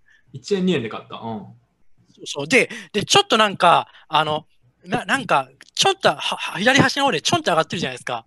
うん。ちょんとなんか直角、直角な感じでちょんって上がってるじゃないですか。一番最初の直角上がりみたいな。うん。ここれが1円ぐらいだったのが、ここでに20何円に上がってて、ここのちょんなんですよ、20何円に上がったのが。半端ないな。ええでこのちょんの23円ぐらいのところで僕は売っちゃってるんですよ。あ、売っちゃったんだ。でも20倍だもん、そうそれでも。10倍まあ、ま。あ、そうなんですけど。いやでもその後見てください、これなんか、このこのこのちょんこれちょっと待って600円とください。ちょっと待ってくださいきこれ、反省したのって、これ、売り時を間違えたって反省ですか？もしかして今日これ。これいやいや、そういうの草コインとかではなくて、売り、売りは早かったよ、クソみたいな反省ですかこれは。ありますけど、これ分かんないですから、結果論ですからね、それ。はでもそこはだから反省する気あんまいやーねえそんな上がると思わないからね、やっぱり。思わないですよ、これ。で、今いくら、まあま 今、今は0.06円だ。6円だから、まあ、僕がミントさんが買ったよりはまだ高い。すごい。5億円とか。すごい。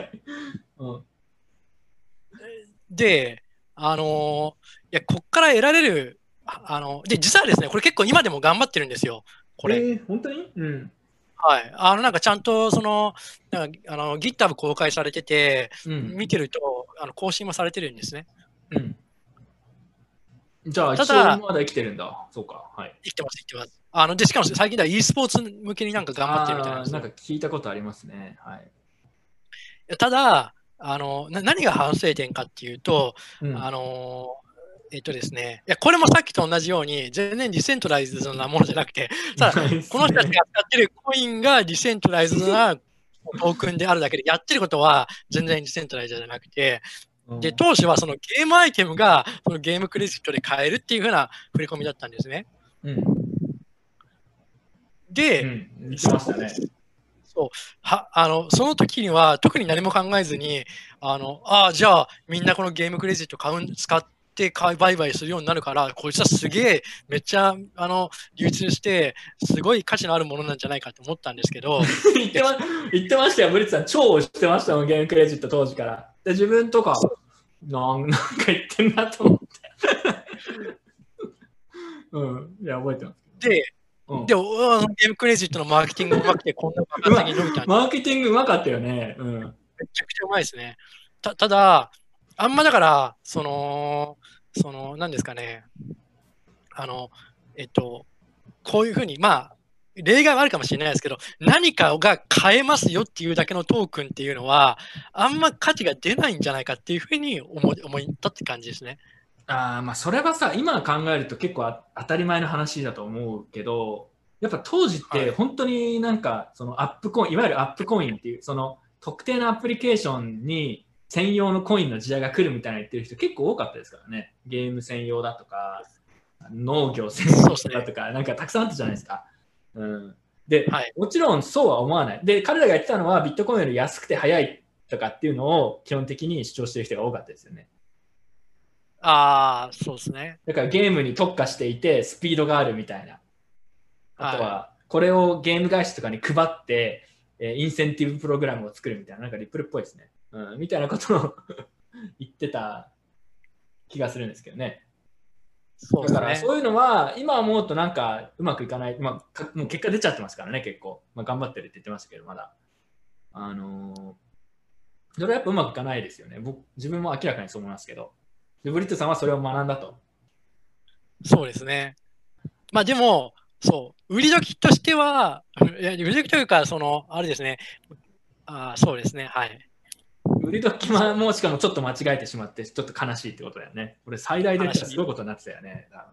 ただ、僕はその、何ですかね、その何かが買えることに、そんな価値がないって思い始めたのは、まさにこの、ポンって上がって、ちょっとした後後だったので、うん、まあ、うん、しょうがないんですよ。え、そんな初期、ブリットさん、ゲレクレなんか2年くらい押した記憶ありますけど、自分、勘違いですかね、それ。いや、これ実はだから、あの、結構長いんですよ。だから買ってから、もその、跳ね上がるまでが、その2年ぐらい確かに言ってたんですけど、言って言ってましたよね、2年くらい。かなり長く言ってますけど、だから、かなり初期から持ってる僕。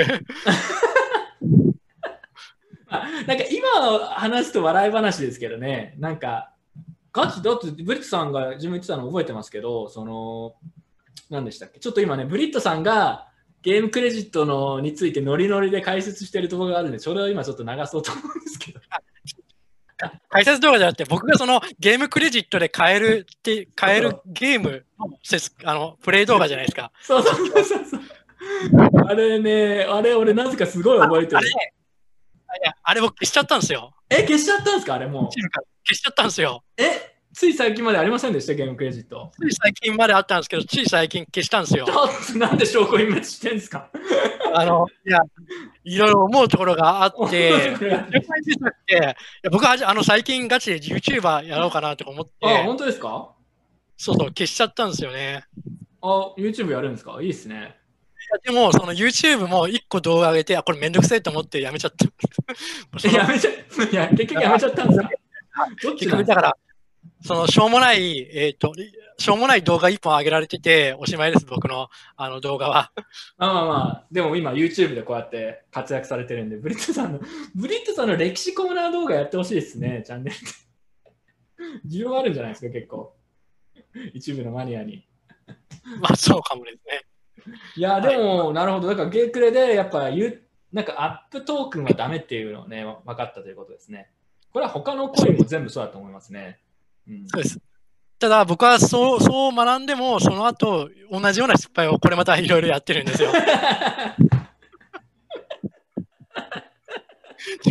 ブリットさんはね、このちょくちょく反省しながら同じミスを過ちながらまたちゃんと反省するっていう時はやっぱすごいですよ、このセットが。さすがっすね。それを認められるっていう心の広さ。この、この、あの、また同じ過ちはまた後で話します。この後のスライド。後のやつですはか。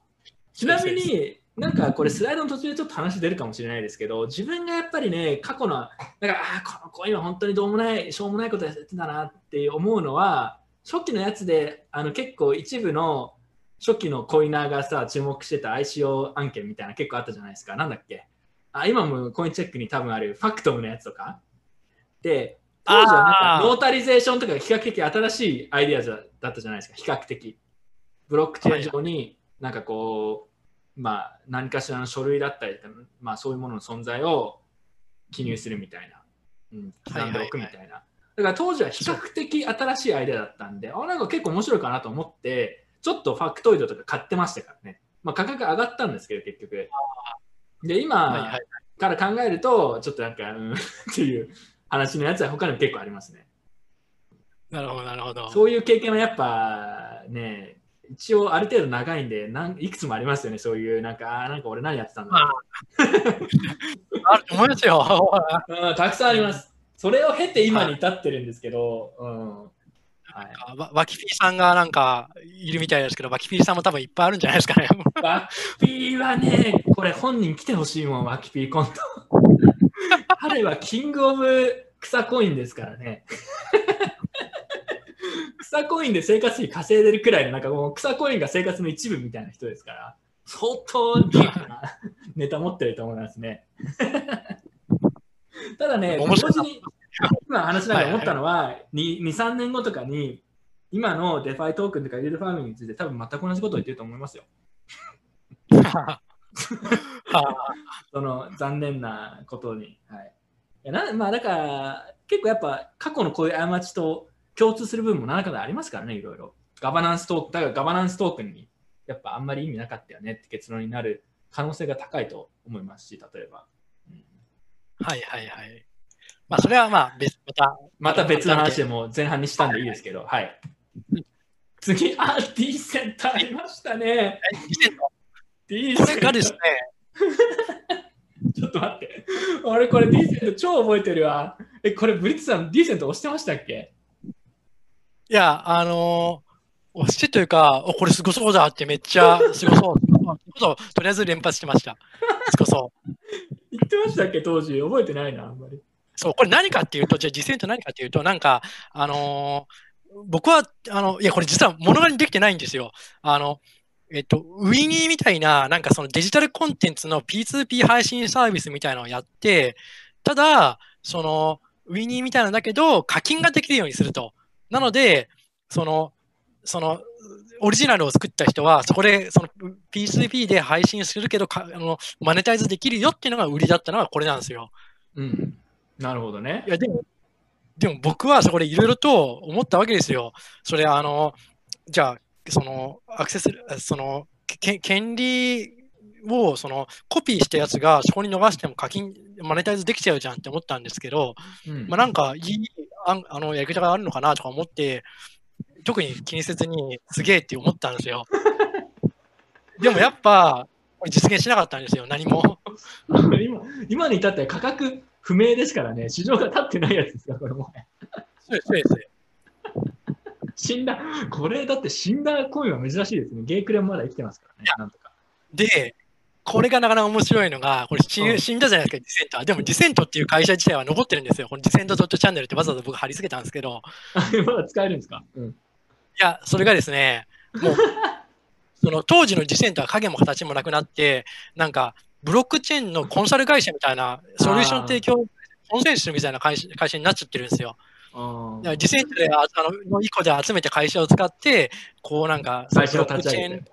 うん、立ち上げたっていうような感じに流れになっちゃってるわけですね、実態として。いいっすね。まだ頑張ってるということで。ちなみに、ディセントって結構金額集めませんでした？数億円とか10億円とか。まあ結構集めましたね。結構集めた記憶ありますね。じゃあ、はい彼らにとってはなかなかいい軍資金で、それを元手に会社を立てて、サクセスストーリーを歩んでるってことですね。よかったですね。投資家を除いては。そうですね。ここれなんかちょいマイナスぐらいで逃げれたので、まああんま痛くはなかったんですけど、どれくらいホールドしました？いや、わかんないです。でも、その、まあ、どのぐらいっていうとあれですけど、まあ、その当時の BTC のレートでぐらい 5BTC とかその辺だったと思いますね。ああ、5BTC。じゃあ結構、今、少なくとも今のレーザーって結構買ってますね。ああ、そうですね。うーん、なるほど。でもまあ、ちょい損くらいで逃げたと。ブリットさんのすごいところはね、みんなにしてほしいんだけど、ブリットさんやっぱ売り時と逃げ時が結構やっぱうまいんだよね。行くのタイミングというか。普通の人だったらこう、ダラダラと売り時を逃してしまうみたいなところで、ブリットさん結構損切り全然いけますもんね。割と 適当に買った後に、あ、これやべえって言ってすぐ逃げるみたいな。あの、うんそう、大石さんとのその戦争ゲームでも僕は結構逃げ足だけ早いんですよ。ああ、やっぱそうなんですね。すごいですよ、ブリットさんのこの逃げ足の この正確さというか、速さというか。だから、あの、大石さんってやるときも逃げ足を生かせないようなマップとかだと負けるんですよ、僕は大体。ああ、そうなんそうそうそうそう。なんかブリットさんらしくていいですね。あの、ねなんか今質問が、質問が自分パッと浮かんだんだけど、なんだっけな。あ、そうだ、ブリットさんってザダオも投資してたんでしたっけ？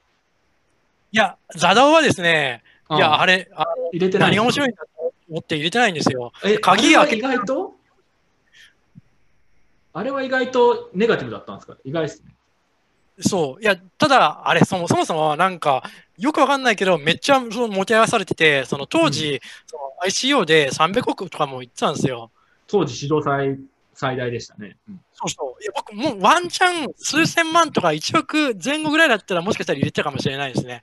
だから、その、あの valuation に助けられたっていう側面はあります。あー valuation がちょっと高すぎて、こんなのダメだって言って逃げたってことですね。ダメというか、そのやろうとしてることに対して価値があまりにも高すぎるだろうと思って。うん。まあ、それと実際起きたコントラクトのバグを突かれたっていうのは全然関係ない話ですけど、そういうことですね。はい。なるほど。そうです。じゃあ、 The DAO は避けたんだ。面白いな。ザダオ、ザダオもだって当時本当に煽られてましたからね。本当に。めちゃくちゃ煽られてましたよね。で、なんかちょっと、ちょっとなんか、いや、何これみたいなことを言うと、ちょっとなんかね、まあ今、今の、今の雰囲気と似てるかもしれないけど、叩かれるみたいなのちょっとありましたね。うん。なんとなく覚えてますけど。当時から自分はザダオこれ何これって言ってた記憶ありますけど。動画も多分残ってると思います。次、ゲームフリップ、これ聞いたことないですよ。なんすか、これ。ここれ、はそのゲーム聞いたことすとらない。同じ。そうですねゲームまあ、ゲーム系弱すぎじゃないですか、ブリットさん。これ全くパターン同じなんですよ、ゲームクレジット。ししかもこれは完全にですね、前走持ってかれました。入れた金ほぼ全部持ってくれたやつなんですよ。だから、これが一番僕はですね、なんか、許せない。一番、許せないとまで言わないですけど、まあ、あの自己責任なんで、あの、うん、ちょっと残念なやつなんですね。でこれですね、まあ、うん。うん。誰とは言わないですけど、日本人のいわゆるインフルエンサーと呼ばれる方が、これを結構ですね、ICO の時点で煽ってて、リファラルつけて、こう煽ってたんですよ。誰？それは言わない。いや、自分こんなの知り知らなかったですよ。こんなのあったんですね。あったんですよ。で、ゲームフリップっていうなんか中古ゲームだかなんか、そのゲームグッズだかなんかを販売してるあのサービスというか、サイトは海外にあって、で、そこのものが買えるよっていう風な振り込みだと確か思うんですよ。うん。そこがブロックチェーンゲームみたいなのを出す出してそれが買えるだったかなんかよくわかんないですけど、なんかこれをか、これで何かが買えるよっていうのが、このゲームフリップだったんですよ。完全にゲークレじゃないですか。くれなんですよ。ただ当時は、なんか、あの、これからはブロックチェーンゲームの時代だみたいな感じで、なんかブロックチェーンゲームがなんかにわかに流行り出した頃だったはずで、流行り出したなんか、こう、出てきた当時で、で、で、僕はんよく考えずに、まあ、2BTC ですね、これに突っ込んじゃったんですよ。結構よく考えずに毎回突っ込むんですよね。そうそうそ とりあえず。う。とりあえず突っ込んだのが 2BTC だったっていう感じで、ああ、2BTC だったらいいんじゃないですか、ブリットさんだったら。ままあ、まあまあまあ、うんで、これ完全にですね、その、えっ、と、そのゲームフリップの、その、発行した会社も、いつの間にかこれをなかったことにして、サイト自体を運営して、ちゃんとなんか、今もビジネス続けてるんですよ。その、なんか、何か中古品だかなんか売るビジネスを。完全にゲームフリップになって、ゲームフリップ自体の価値もなんかゴミみたいな価値になっちゃったっていうのはこれなんですね。で反省点としては完全にゲームクレジットと一緒。反省点としてはゲームクレジットの反省を生かせなかったことですね。そう、そうですね。OK なるほど。でも一応まだ価格ついてるんだ。これだから ERC? ERC ですね。そうね。そうねやっぱトークンを発行するのはさ、まあ自分もそういう経験がありますけど、そのやっぱ消せないのが難しくて、永遠に責任取らなくちゃいけない、もしくはもうもうなかったことにするパターンが 結構、ブリッツさんの過去案件だったらあるみたいなんだけど、そこがやっぱ怖いですよね。はいはいなんか気軽に発行できないですよね。その責任を取らなくちゃいけないんで。うんそうそう。ここがね、そう、だから、なんかしょっちゅう、はいまあ今、最近はそうでもないけど、ね、ICO の2017年のバブルの時とか、結構やっぱ気軽にトークン発行しまくってたけど、やっぱあれ怖いよと思いましたよね。そのそうっすね他の人のお金をそんな簡単に取ってっていう、どうせうまくいかない。しかもまあ、インセンティブが最初にたくさん集めちゃうと、もうあとやる気ななくなっちゃうわけじゃないですか。もう、あの上場ゴールとかそういうレベルじゃないですよ。もう、作る前にゴールしたみたいな。そういう話ですから。うん、いや、だから、そうですね。トークンはなかなか消せないっていうのが怖いところですよ。一応これ市場立ってるけど、もう死んでるわけで。そうですね。ちょっとい今の話で、ちょっとあの、あれです。あの、今の話って、最近コインチェック IO やったじゃないですか。はい。あやるって言ってるじゃないですか。詳細はそれにも通ずる話わかんないですけど、IO やるって言ってました、そうまあ、まあ、あれが、あれがいいとか悪いとか、どうどうだこうだっていうあの話は今からするわけじゃないですけど、うんあの、ちょっと突っ込みどころがあって、あれなんかうん、業界初とか言ってるんですよ。あの業ブログに。え、でもコムサとかあったじゃないですか。そう、そう、コムサじゃないですか。業界初ってなんだって僕はその時思ったんですよ。まあ、コムサはでも、コムサはでもやってないでですからね、結局結婚、IO ということ自体はやるっていやいや、コムサ自体がコムサのプラットフォームでの第1号 I- IEO なんですよ。うんうんうん。まあ確かにね、そうですね。やってないわけではないんですよ。まあで、でもね、コインチェックのあの案件全然調べてないんで、どういうふうにトークンを使ってるかわかんないんですけど、ブリッツさん知ってます？全然知らないですよ。どうやって使ってるんですか？全然ブロックチェーンとか関係ない企業ですよね、多分。まあ、まあまあまあまあ、まあ、まあ、そこら辺は深い話は置いといて、まあだから、あ、まだ、まだある？今日。たくさんある？や、いや、まあ、もうおしまいです。はい。あ、これで最後？ですです。ああ、いやでも面白かったわ、ブリットさんこれ。オービッツ、ゲームクレジット。だからね、ブリットさんがゲークレを教えるときは自分は本当にどうかと思いましたね。自分今今も覚えてるのは、ブリットさんが、いや、これは錬金術スキームなんですよって言ってて、錬金術なんてねえだろと思って。どういう連携術なのかっていうと、そのゲイクレが持ってるやつをそのぎ有名なゲーム会社とかに上げて使わせるっていう、そのスキームうんに関して、そうするとマーケティングで注目されて、価格も結局上がるみたいな。そうですね、そうですねことを。言ってましたけど。まあ、最初にそのゲーム売り叩かれたみたいな。うんそうで、それでゲームゲーム会社に提供すれば、ゲーム会社もそれを自社のそういう製品にを買うときの、なんか、あの、ソリューション、あの決済指標の一つとして使ってくれるだろうとかって、わけのわからんこと言ってたんですよ、僕は。今思うとわけわからないことですよね。うんはい。まあ、じ現実的にはでもやっぱり、まあ、いくらもらうかとかしないところはあると思いますけど、やっぱそういうのうまくいかないですよ。ただでお金を配る系のやつって、やっぱりね、うまくいかないですよね、自然と。面白いですよね。そうですね。うん、うん。これはでもなんか全全般に言えることだと思うんだけど、エアドロップとかまあいろいろあるけど、まあ、ただで配ってなんとなく長期的に成立してうまくいったやつももしかしたらあるのかもしれないですけど、基本的にうまくいった試しはないと思うんですよ。見たことないですね、自分、個人的には。なんかありあったら教えてください、そういう例が。最初ただでいろいろ配ってなんかうまくいきましたみたいな。ないんじゃないですか？あーとか、あとはインセンティブですとか言って、パートナーにあげますって言って、たくさんあげてみたいそうですね。な。うん。やっぱね、そういうのはうまくいかないようにこの世界になってるんですよね。なんか興味深いですけど。はい。まあ、まあ経験則なんでね。知らないだけで、そういうふうな裏で配ってるけど、うまくいってるやつがあるのかもしれないんですけど。あーまあ、それはありえますけどね、確かに。うん。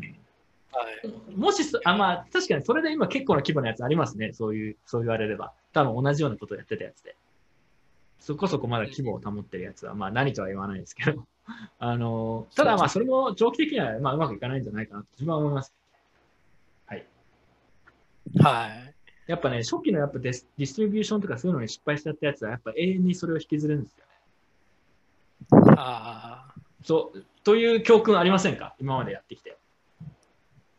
なんかなんだかんだやっぱりそうやってこう初期にな、なんだろうな、インサイダーが儲けることを想起して作ったものっていうのは、やっぱりこう、長くは生きられないなっていう気が僕はしますけど、うん、まあ、そこだけで全てが決まるとは思えないですけど、かなりそれはあるなって僕は思います、経験はい則的に、うん、そういうものが、例えばめちゃくちゃお金集めるんだけど、それで。っていう。ちょっと、すみません。はい。あ、いいですか？いやダオベットの話、よくこれ知ってる、このこのケイコフェイクさん。あれ、これなんか、あの、歴史の時にも来てくれる人でしたっけ、ケイコフェイクさんって。ケイコフェイクさん久しぶりに見たら、ブリットさん超好きなんだよね、ケイコフェイクさん。ダオベット。ブリットさんのファンですよ。ケイコフェイクさん。これですね、いや、出るかどうか超迷ったんですよ、ダオベット。ダオベットどうなったんですか？え結構あ、良くない方向に行ってます。うん良くない方向に行ってて、これも反省対象に入りそうなんですよ。もう笑っちゃう。ごめんなさい、ブリッツさん。何がうまくいかたないだ、うんこれですね、あの、やっぱイーサリウムのスケーリングの問題で、あの、イ EOS を、あの、なんだ、フォークさせて、自分らで EOS を、えーなんか運営して、こう、ややってるんですよ。うんうんうん EOS チェーンで。はいえーなので、っていうふうな感じで、まあ、だからソリューションの問題、あススケーリングの問題は、その EOS のフォークで自分らであのノード立ててやってる。で、しかも僕結構ノード立てて僕もやってるんですよ。 block producer なんですけども、うん。もう block producer なんですか？ブリットさん、すごいな。あの、はいそうです第第3位の block producer なんですすごいじゃないですか。ウェールズだ。うん。たただそ、それがうまくいってるようには見えなくて、今、ただうまくいってないんですか、うん、価格がどんどん下がっちゃってるってことですか？下がってるのもそうなんですけれども、あの、やっぱですね、イーサじゃないから、イーサのエコシステムが切り離されちゃってるんですよ。ああ、そういうことか。完全にその自分らの世界でそのエコシステムを自分から一から作らなくちゃいけなくて、で、それが今現状ワークしているようには見えなくて、今後だから爆発的にユーザー伸ばすのとか厳しいんじゃないかなって僕は思ってるんですよ、これ。なるほどね。それもでしか、も、うん。はい。どうぞ。しかもですよ、そのカジノで使えるあのチップがベッドなんですよ。うん。で、ダオベッド、そのベッドっていうのは、しかもそういうふうにブロックバリエーターにどんどんどんどんこう配られてるんですよ。うんうんうんうん。そういうふうにインフレしていくじゃないですか、どんどんどんどん。まあで、それが、うん。チップで価値のそのゲームで使われるチップだっつっても、そんなんインフレするようなもん誰も持ちたくないじゃないですか。うん、まあ、ゲームやるときだけちょっと買うって話ですよね。うん。そうそう。そんなめんどくさいじゃないですか。うん価値の保存がか担保されてなきゃ、そんなあの持ってる、持ちたくなくて、ともすると、そんなカジノやりたくないってなっちゃうと思うんですよ。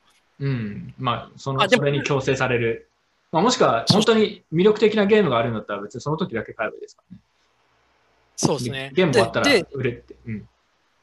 そうです。で、唯一そこに対するソリューションがあるとしたら、まあ、あの、昨今のそのユニスワップなり海外みたいな、ああいうふうな、なんか、ユーザーは意識せずとも裏側で、なんか、あの、変えるような仕組みがあって、ユーザーは、その、ドルペックのトークンを持ってるけど、そのゲームで実際に使われてるのは、あの、ベッド。ただその時に、そのゲームやるときに、そのユニスワップなり界隈みたいなやつが裏でか変換してる、くれてるからベッドにユーザーはドルでできるみたいな感じにすれば、まあ、あある。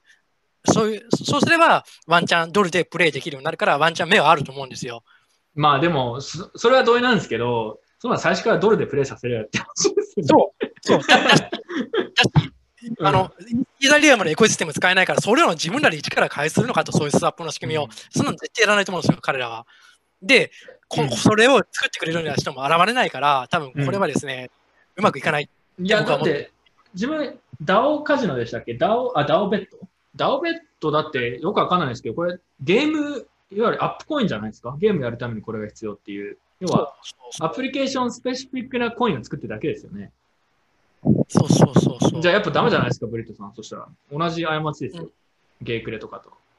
あるし。まあ、そうですね。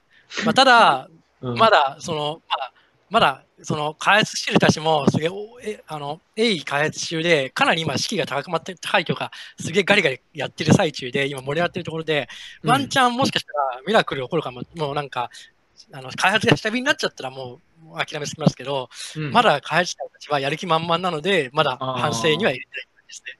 そこはやる気あるんですね。ちなみに、お金はどれくらい残ってるんですか？結構お金集めていや、わかんないです。彼らがお金もどんぐらい残ってるかわかんないです。いや、僕じゃあそしたらアドバイスありますよ。DAO カジノチーム。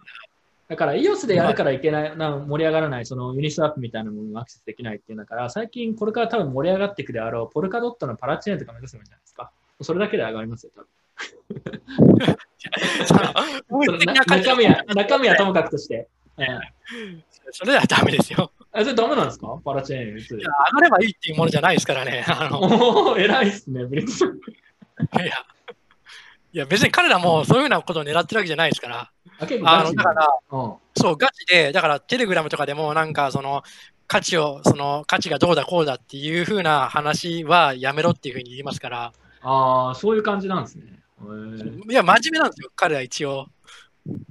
まあでも真面目でもポルカドットに移るのは別に悪くないというか、だって、まああとはエコシステム自体がどれくらい盛り上がるかって話じゃないですか。多分あそういうのはそうその当時一番盛り上がってるところに行けばいいと思うんですよ、自分個人的に。なるほど。あ、それあれですか、その、パルカドポルカドットのパラチェーンでやって、その価値、その、なんだ、スワップみたいな仕組みをパラチェーン、あの、ポルカドット側で担保してやるのもありんじゃありなんじゃないかあ、ってそうです、そうです。話してるわけです。あ確かにそういうふうなやつだったらいいですね。でそれうんでエコシステムとして盛り上がり、盛り上がる道が広がりますからね。今、はい孤立してると思うんで、まあそこはそうですね。孤立してるよりはせめて他のところに移った方がまだいいんじゃないですかっていう話ですね。そうですね。そうですね。確かに確かに。その値上がりのためにそういうのやるっていうのだったら微妙だけど、そう、そのエコシステムを 広げる。僕のためだったら僕はエコシステムを広げるという大義名分のもと価格を上げるためにポルカドットいや、僕はどうでもいいですよ。正直。はいはい。うん。ちょっと提案してみたらいいんじゃないですか。だって、イーサで今までやったんだったら、比較的移行しやすい可能性ありますし。まあ、あの、彼らはですね、その、えっと、ユーザーというか、コミュニティの意見は一切聞かないです。いいっすね。いいっすね。いいっすね。その頑固な感じ。それはいいっすね。なるほど。ま あ、ブリッツさん面白いな、本当なかなか毎回いい案件に投資してるんですよね、こういう。ちなみに他に今注目してる、推してるコインとかプロトコル、プロジェクトありますか？いや、僕は、まあ、だから、あの、他って、もう、ダオベットはあんま推しじゃなくて、うん。あの、レレン KNC、えー、連携。LR うんループリングですね。あー、ループリング。その3つですね。ブリットさんっぽいな。これは、これはまあ2年後くらいにまたちょっと話すことになりそうですね。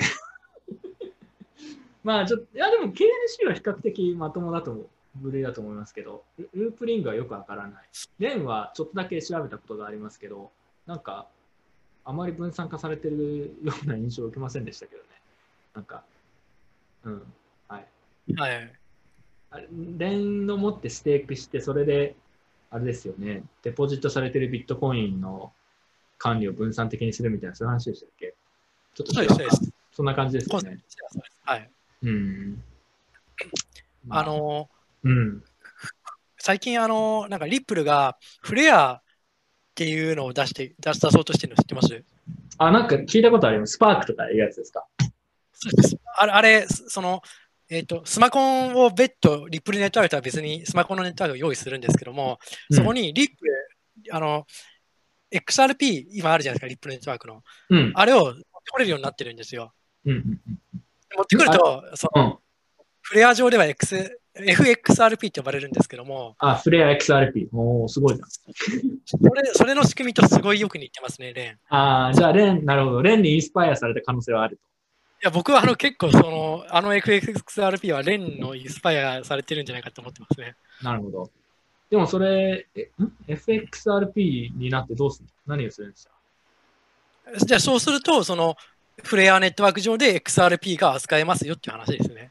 え、フレアご、ごめんなさい。フレアは、ね、スマコンチェーンなんです。スマコンネットワー。クなんでしたっけ？あーそういうことか。ですまあ、XRP でスマートコントラクトできるよって話ですね。理解しました。そうです。なんかそういう、そういうプロジェクト、もうはるか彼方昔前にありましたね。XRP でスマートコントラクトやるって覚えてます？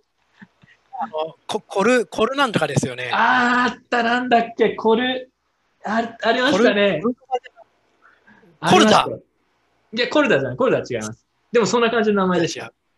コル、いや、これワキピーとか覚えてるんじゃないかな。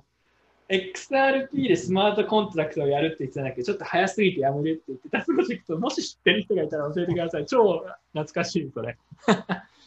ありましたね。はい。じゃあ、つまりそれが現実になったとすでに。よかったじゃないですか。はいで。はもうサクサクっと最後行きましょうか。結構楽しいね、これでもブリットさん。このやっぱブリットさんのコインの話。ちょっと長いけど自分個人は楽しいので全然いいですよ。大丈夫ですか、ブリさん？えはいはいー、。タナゴールダーの田中、ディファイトレーダー、デファイトレーダーとしてスパデビュー。知ってます？え、なんすかなんすか？スパに出たんですよ。カナゴールダーの田中さんが。あーちょっと、あの、ツイッターで見ましたよ。はい。そうそうそうそう。スパで、ね、掲載されました。スパなんでこんな渋い人選したのと思って。カナゴールド田中さんでどうやって見つけてきたんだと思って、結構面白いな。はい。かえ、ちなみにブリットさんもスパ乗ったことありませんでしたっけ？こんな雑誌に。乗ったことがないと思いますね、スパは。なんかでもテレビとか出てましたよね。そうですね。あの、黒源プラス。そうそうそう、すごい。あれなんで出たんでしたっけ？投資家として出されたんだ。あの、コインチェックがボックスしたのあるじゃないですか。うん。ああの後に。あれに巻き込まれたじゃないですけど、あれで、なんかこう、不利益を被っているというか、感じですね。あーテレビそういうの好きだよね。ジミーさんにマート・コックスの後インタビューしたりとか、お金が返ってこないですとかいうの、ああいうの好きなんだよね。そうです人の人の不幸をみんなで笑い上がってと思う。そうですね。はい。ちなみに、あの、ワキピーが Codius という XRP でスマートコントラクトをやるプロジェクト Codius です。もうなくなっちゃいましたけど、そう。すごいよく覚えてるそな、 Codius とか。よく覚えてるな。あー懐かしいな。そういうのは過去にありましたと。それがスパークでついに、フレアでついにあの実現したとあるし。はい。えー、次行きましょう。あ、そう、ミス・ティーン・クリプト誕生っていうね。なんかね誰、いや、そう、これ見たいですか？なんか要はアメリカ人の10代のティーンの女の子が、私、クリプト大好きですみたいな、ちょっと短い動画上げてるんですよ、ツイッターで。見てみます？あまあじゃあ、ちょいやもうなんか、な名古屋のあの人しか思い浮かばないですね。なんかね、これバブルの兆候を感じるじゃないですか。そうですね。ちょっと見てみましょう。ちょっとあの出すの忘れちゃったんですけど、ちょっと待ってください。そう。だからこういうのが出てきてる時点で、ああ、これ結構やっぱバブルの頂点に近いのかなってちょっと思いますよね。頂点、全然頂点じゃない。始まりですね。始まり。始まりです、うん、あのななんとかチャスも出てきたのもこの辺だりあのバブルの始まりぐらいでしたね。あ あれ？あれって言ったらあれですけど、ミサチャスですか？どうでしたっけ？あ、いましたね、ミサチャス。今もいるのかな？多分ね、じゃそれ多分そういうノリの人ですよね、多分これって。うーん、なんかそれより本当に純粋な10年の子って感じ。なんか、あそうなんでこれを、なんなんでこれ、何を言いたいのかよくわかんない俺も。いや、私はちょっとあれですよ。クリプトカレンシーが大好きですみたいなそういう動画。まあ別にいいと思うんだけど、あの、ちょっと流します。ちょっと待ってください。はい。これね、ついに出てきたんですよ。マイさんのライバルみたいなのがアメリカで。ああ、マイさんのライバルですよ、これ。そそういうことですね。はいはい。じゃあちょっと見てみましょう。聞こえます Good morning, crypto Twitter. It's Miss Teen Crypto. I love cryptocurrency. There is so much to it. I love the technology, I love the financial freedom, and I love being a part of a revolution. What excites you about cryptocurrency? Good morning. どうですかよくないですか結構。いいですね。いいっすよね。なんかこの本当に、本当にやる気あるから。この革命の一部になれるのがすごいいいですと。あなたはクリプトカレンシーの何が好きですかってこうね、いいね。かわかわいらしいね。Morning, crypto Twitter. It's Miss Teen Crypto. I love cryptocurrency. There is so much to it. I love the technology, I love the financial freedom, and I love being a part of ファイナンシャルフリーダムがね、いいです。はい。あこ以上です。これだけです。なるほど。はい。こういうのが出てきてるんですよ、だんだん。はい。いいとバ。ブルを感じバブル感じます。で新聞でビットコイン広告がね、あまあでも、やっぱこれで言いたかったのは、やっぱそろそろ、やっぱマイさんのライバルが出てきてるなっていうところですね。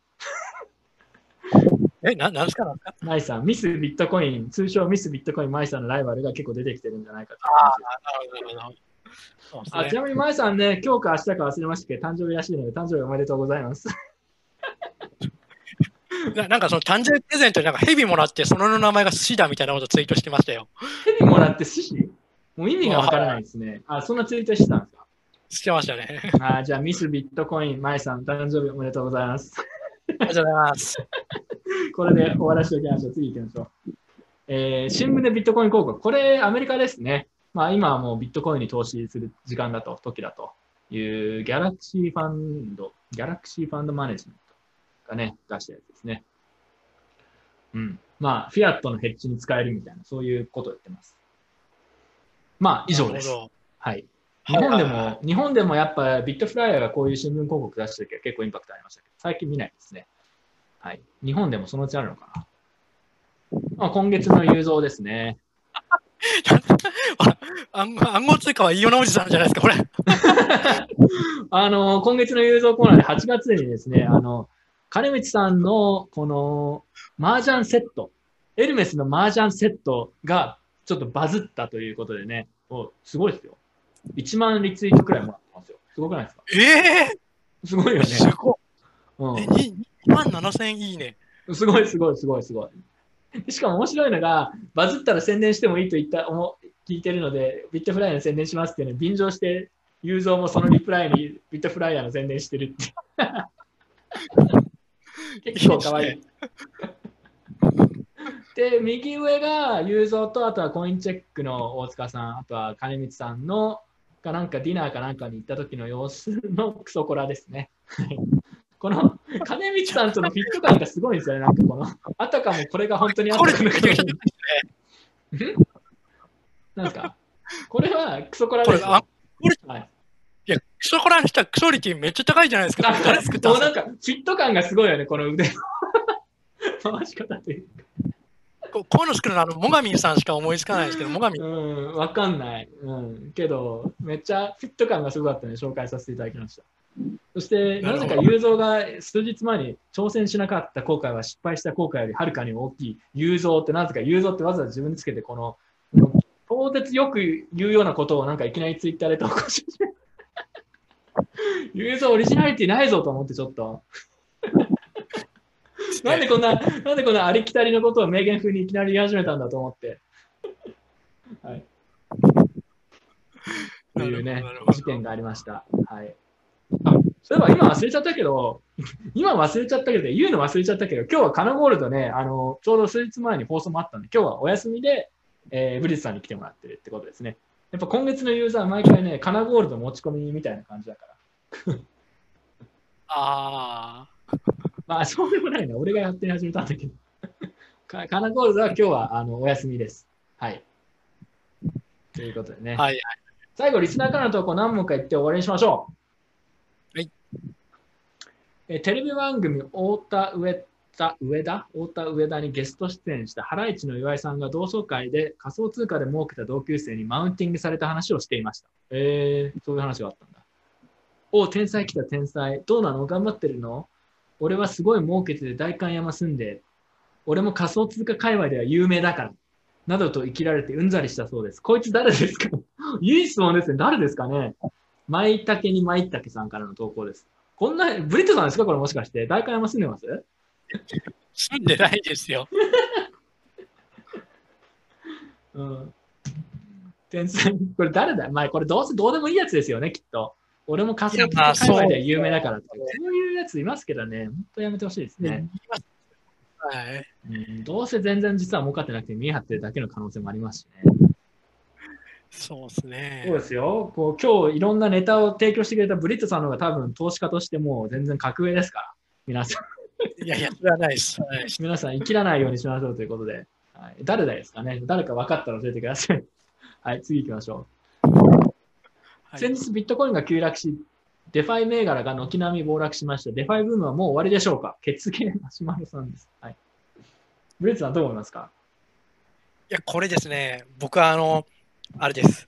えっと、分けてほしいと思ってて、いや、 DeFi と yield farming は分けてほしいと思ってて、うんもしかしたら、 yield farming ブームは終わってしまうかもしれないけど、 DeFi は僕は終わらないと思ってますね。まだまだデファイブームはこれからかなと。うん。まあ、自分はイールドファーミングの分ももう少し続くと思いますけどね。だってまだ日本でも全然始まってないし、中国がこれからなんかいろいろ始まるみたいな話じゃないですか。まあ、これからじゃないですか、むしろ。確かに。あの、そう、寿司、あの、暴落したじゃないですか。でも結構実は今、値を戻してるんですよ。寿司が？はい。まあそうですね。今の価格下落は短期的だと自分も思いますけどね。なんかこれで崩壊するそれってやっぱ、うん。やっぱあの、AMM の仕組みと組み合わせてた、あれの巧妙さだと僕は思ってるんですよ。うん、うん。板みたいにバーンってぼあの暴落しないので、うん。緩やかなんですね、確かに。そうそう。だからまだまだ再起の目はあると思いますね、イールドファーミング。うんあ、こうあなんかこれ煽ってるみたいであれですね。いや今のなしで。いや、別に煽ってるとは今思わなかったですけど、自分は。ただあ、そうね、なかなか死なないっていうのは、それは性のそうサイクルが働くってブリッツさんも言いましたけど、ただ同時にこれ、ネットワークへのスパムが永遠に続くってことにもなってくるんで、なんかどっちがいいんだろうって気がしますね。うん、要は、ゾンビはい寿司トークンみたいなものが永遠にこう手数料、オンチェーンをスパムし続けるっていう構造じゃないですか、ある種。そうですね。うん、だから、なんかいいことだけではないなと思いました。はいえーイーサリアムを初歩から最短で現在までの知識を得るためにはどのように学習を進めていけばいいでしょうか？?DAPS の開発に興味があります。イーサリアムを勉強したいさん。これ、ブリットさんの質問ですね。これ、あの、いや、僕ですね、あの、えーっと、いや、あれなんですよ。うんあの、ブロックチェーン大学校って、あの、うんフロックっていうのがあって、で、そこで僕は、あの、なんですかね、イーサリアムのスマコンの勉強をしたんですけど、あの、そんな、その、なんですかね、あの、ダップスの開発レベルでそういうの覚えようとなったら、あの、いや、結構深い話になるんですよ、これ。ただ、あの、そもそも IT の知識、IT とかそのギエンソフトウェアエンジニアとしてのリテラシーがあるかどうかっていうのも話もなってて、うんでそういうのがあるなら、なんですかね、クリプトゾンビでしたっけ？あああゲームありまあるやしたね。そうですそうです。あるのやってみるのがいいんじゃないかなって思いますね。うーん。それがなんだかんだ一番いいですか？クリプトいや僕やっ、やっちゃってないのにやっ適当なこと言ってるんですけど、はい。やったことないのに おすすめしてるの？いいんじゃないかなって勝手に思ってますね。えでもブリットさんはブロックチェーン大学校でや勉強した。で、まあ、それでなんか基礎基礎だったり基本を学んで、まあ、いろいろあったら仕事で実践してみたいな感じですか？そうなんですよ。あの、ちなみに講師下さんっていう方なんですけど、あ、下さんがやってるんだ。ああ。いつですか？あの、と、な、一昨年の冬ぐらいだったと思いますね。ああ。実際、じゃあ結構それ役に立ちました？それで、お、いろいろ、なんだろう、基本は分かだる。いぶ、そうですね、あの、スマコンやフロントエンドの Web3 の仕組みとかですね、よくわかりましたね、あれで。おお。じゃあ、おすすめしておきましょう。ブロックチェーン大学校の講座があるらしいんでって。そうだよね。ジョナさんいや、やってる。でも、もうん、う、もうやってないの？多分やってないんですよ。多分あんま儲からなかったのかよくわかんないですね。ああ、それは残念ですね。そうです。あれ、本当下さん、説明するのうまいですね、あの人。おお。なじゃあ復活してほしいですね。下さんのあのコンセンサスベースかな？コンセンサスベースの宣伝でなりましたね。はい。次行きましょう。はい。えーこんにちは。クリプト界隈ではビットコインジーザスとかクリプトママとかレイリーボーイじゃなくてミスビットコインとかこのこの人結構よくわかってるな。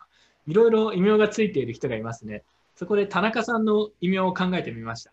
草コイン狩りの田中なんてどうでしょう ?PS、ゴックス王に俺はなる。丸く種付けプレス。丸く種付けプレス。種付けプレス。これ、これ、あの、これ名前変えて、前、あの、前回、これ、アダム立場君で投稿したじゃない？これ。多分同じ、同じ系統の人だな、これ。アダム、ブレスさん前回見てくれたんだ、アダムたち。あれひどい。ひどい。あれひどいっすよね、ほんと。あれ覚えちゃうよ。丸く種付けプレスさんからですね。はい。やめてほしいです。でも質問結構面白くて、田中さんのニックネームを、ほら、我々でつけましょう、ブリットさん。草コイン狩りの田中はちょっとなんかちょっと違いますよね。そうですね。うん。まあ、キングオブ養分とか？なんだろう。いいやいやこれでも絶対我我々が勝手につけても絶対田中さんは使ってくれないですからね、これ多分。いや、いいですよ。勝手につけましょう。あの、勝手に公式認定しましょう。そしたら。なるほど。はい。なんかあります？ブリットさん。まあ、田中さんは草コインというね、名前の名付け親ですから。そうですね。うん。やっぱ草、キングオブ草コインとかそういうコーナーじゃないですか。キングオブコインって言ってる怪しい人がいましたけど、それにちょっともじって、キングオブ草コイン田中。そんな感じでいいんじゃないですか？他あります？ない？絶対僕らよりもこのこの名前、これを投稿した人の方が名前をつけるのうまいと思うんですよ。そうだよね。そのアダム、アダムなんちゃらバックくらいのやっぱクオリティのやつを田中さんにつけて次回までに投稿してください。お願いします。草コイン狩りの田中ちょっと違うな。ちょっとしっくりこないな、まだ。はい。そうですね。そんなかっこいいやつじゃないもんね。別に草そうですコイン狩ねり。。もうちょっと違う感じだよね。うん。はい。そうですね。えー最後。今年も終始押し込まれっぱなしですが、ブリットさんよりはマシだろうと思って頑張れてます。いつもありがとうございます。ブリットラブさんからの投稿です。応援ですね。ありがとうございます。いや、なんですか、このこの方は。本当？わかんないです。あれ？これ来てたんですよ。なるほど、なるほど。ブリットさんでも最近押し込まれてないですからね。いや、なんか、あの、ちょっと、あの、あれなんですよ。なんですかね、こう、なんですかね、ハングリーさが欠けてて、今、生きることに対しての。なんとも思う思わなくなってしまってて、あこーなるほど。なんかでも言いたいことはちょっとは、ちょっとだけわかるかもしれないです。この、別になんか、例えば働かなくても別に死ぬわけではないですし、う、そうなんですよ。何を目標として頑張っていこうかみたいな？そうです、そうです。そそれよりも、その、僕のその大学の時の友達の、あの、息子と娘の方に、こう、知識今の僕の持っている知識を注ぎ込むことの方に情熱を持ってます。どういうこと？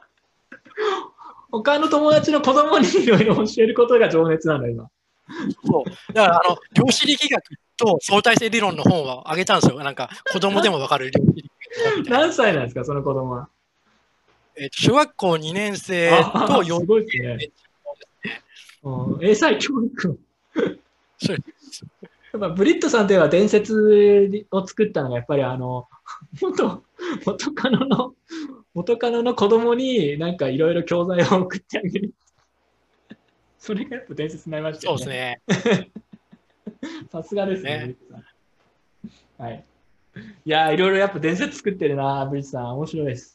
というわけで、えー今日はここまでです。はい。なんですか？はい。なんかブリットラブ様もこの頑張って生きていっていただきたいと思いました。ああ。いや、さすがブリットさん。やっぱりこうね、心が広いですね。はい えーじゃあ最後告知です、えーポッドキャストもやっているので、多分この後音だけ公開してやるので、えー聞きたい人はそっちでアンカーとか Spotify とかで聞けるのでです、ぜひそちらで聞いてください。あとはこれ若干ね、珍しく宣伝というか宣伝なんですけど、最近自分その反省会の方以外に、あの、大石さんとやってるビットコイン研究所の方で、ちょっとね、すごい短いポッドキャストみたいなのを実験的に収録し始めてるんですよ。なんか7、8分とか。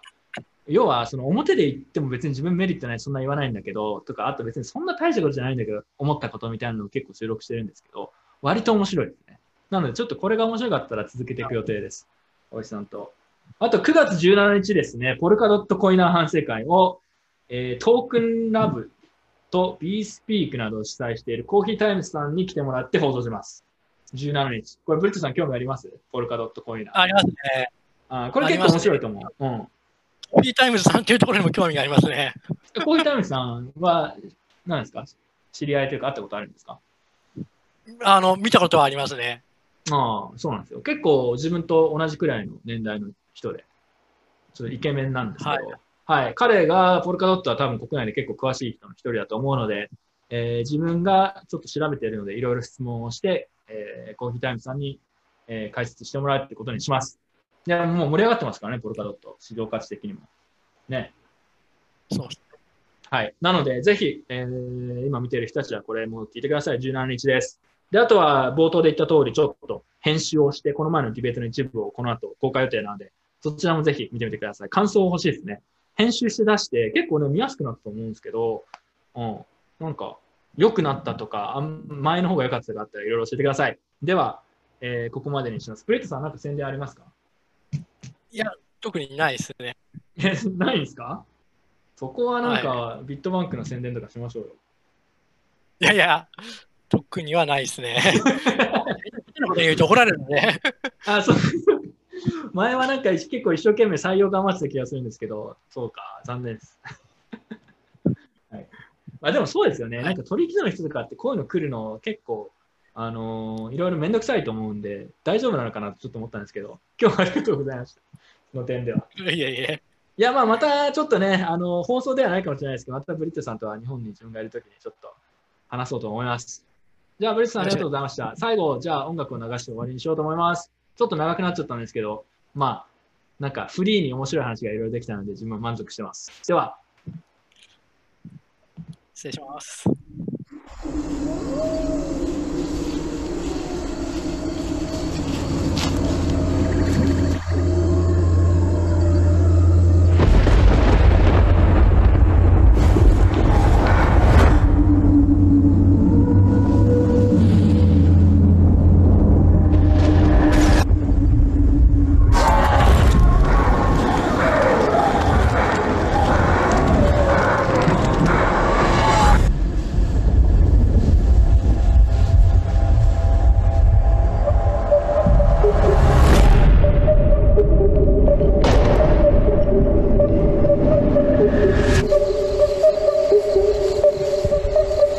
Şunun ağzına bez benim altıma böyle bir bitcoin. İşte burada pinpoint Ekmek arası 3 boyut Burası sıcak ise git soyun. Bırakın bu zor oyun. Bu oyunda ne bıçak ne silah. Kredi kart bodyguard bodyguard yok herkes tek. Panik yok canı komp bu bir post makinesi değil. Nakitli vakitle yerine koy hadi. Eritir ateşim demiri çeliği ve gerisin. Geri giden kim olur ise biletini kesin. Bir bakıma gel bir bakıma al Kendini. Bu takıma gir bu akıma dal. Bu nasıl bir bal? Bu bala bir bam ve tadına var. Kovanın etrafında katil aralar var ama Birçoğu gömmüş yokmuş adap. Bir sürü konuda bulamıyorum muhatap. Taşmıyor bardak patlıyor maytap. Yan bir bakışta da geriliyor asap. Son vitesteyken hürmet. Olay hep son viteste sürmek. Benzini bitti oldun örnek. Zaten av mevsimi alayı ördek. Ses değildi ki bu geldi direktman. Besbelli bu düzen götürmek. Sen iki adım ötede dur be tırrektan Trap değil bu iki reyle trap. Besteymiş hastaymış ne yapayım? En kralı bu. Su yolunda kırılan bir testiymiş Eskiymiş umrumda değil. Umrumda değil. Uykum yok hiç geçmez vakit. Önce bir hak et parladı yakıt eyvah hadi kaçın. Etrafımda dönün akbabalara inat Yürüdüğüm yoldan. Ey! Gelsem gece sessiz başlatsam oyunu kim oynar? Yaklaş yaklaş yaklaş yaklaş. Kanadın yok paraşüt yok Becerin yok lan in oradan. İn, oradan. Sakin sakin. Ateşi yakın adı aleve verin her derinden Gelen o deli. Bitmez enerjim var sanki bir helikopterim. Yazılan çok ama mana yok Konuşamayan atıyor nara Yeah, yeah. Hadi kop happy pop bile kop spek kop gibi fatal hep bir ID Tanıdığım tek boss bir IG Sanıyor kendini G.I. Joe Hepsi tespitçi bir ciğerci çağırmayın oralara inemem. Panik yok daha sürecek sinemam. Akıl verenin beyni yok ki bir gram. Bile Ben inersem kalmaz direnen headshot. Pek bak değil ortalık bu laptoplara Virüs bulaşıyormuş. At format Bir tat bir bak bu tat bir kat değil. Katta kaldık diye duracak değil. Ki zaten kat be kate partiyor hile Biz gidelim yola dolmayacak hile Burası daha çok ısınacak önemi yok. Hasının bu konuda biliyorsunuz ki değil Şimdi yeni bir gün başlıyor miydi? Karanlığa dolu mekanlar değildi Zafer her zaman olmuyor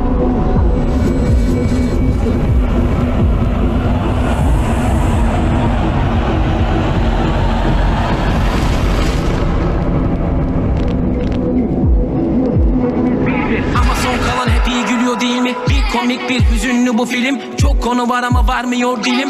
İşte bu ispat. Her yer oldu pas. Her gün aynı hamam aynı tas. Bazen her şey gitmiş rast gitmiş rast. Bazen gelmez rast gelmez rast. Boş ver zaten baksana dünya fanus. Yeniden başlıyor kabus.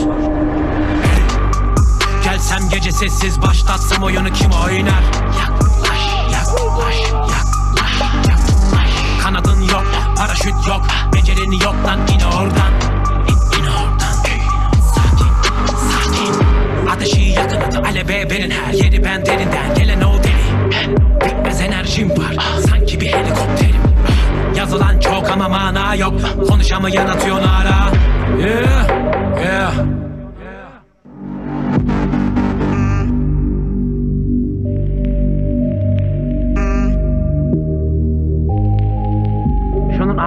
Ağzına bez benim altıma böyle bir bitcoin.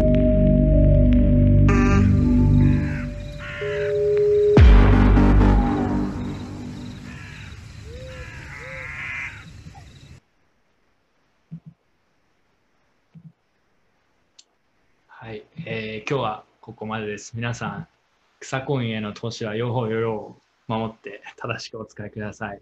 煽りはそこまでしないように意識しましょう。では。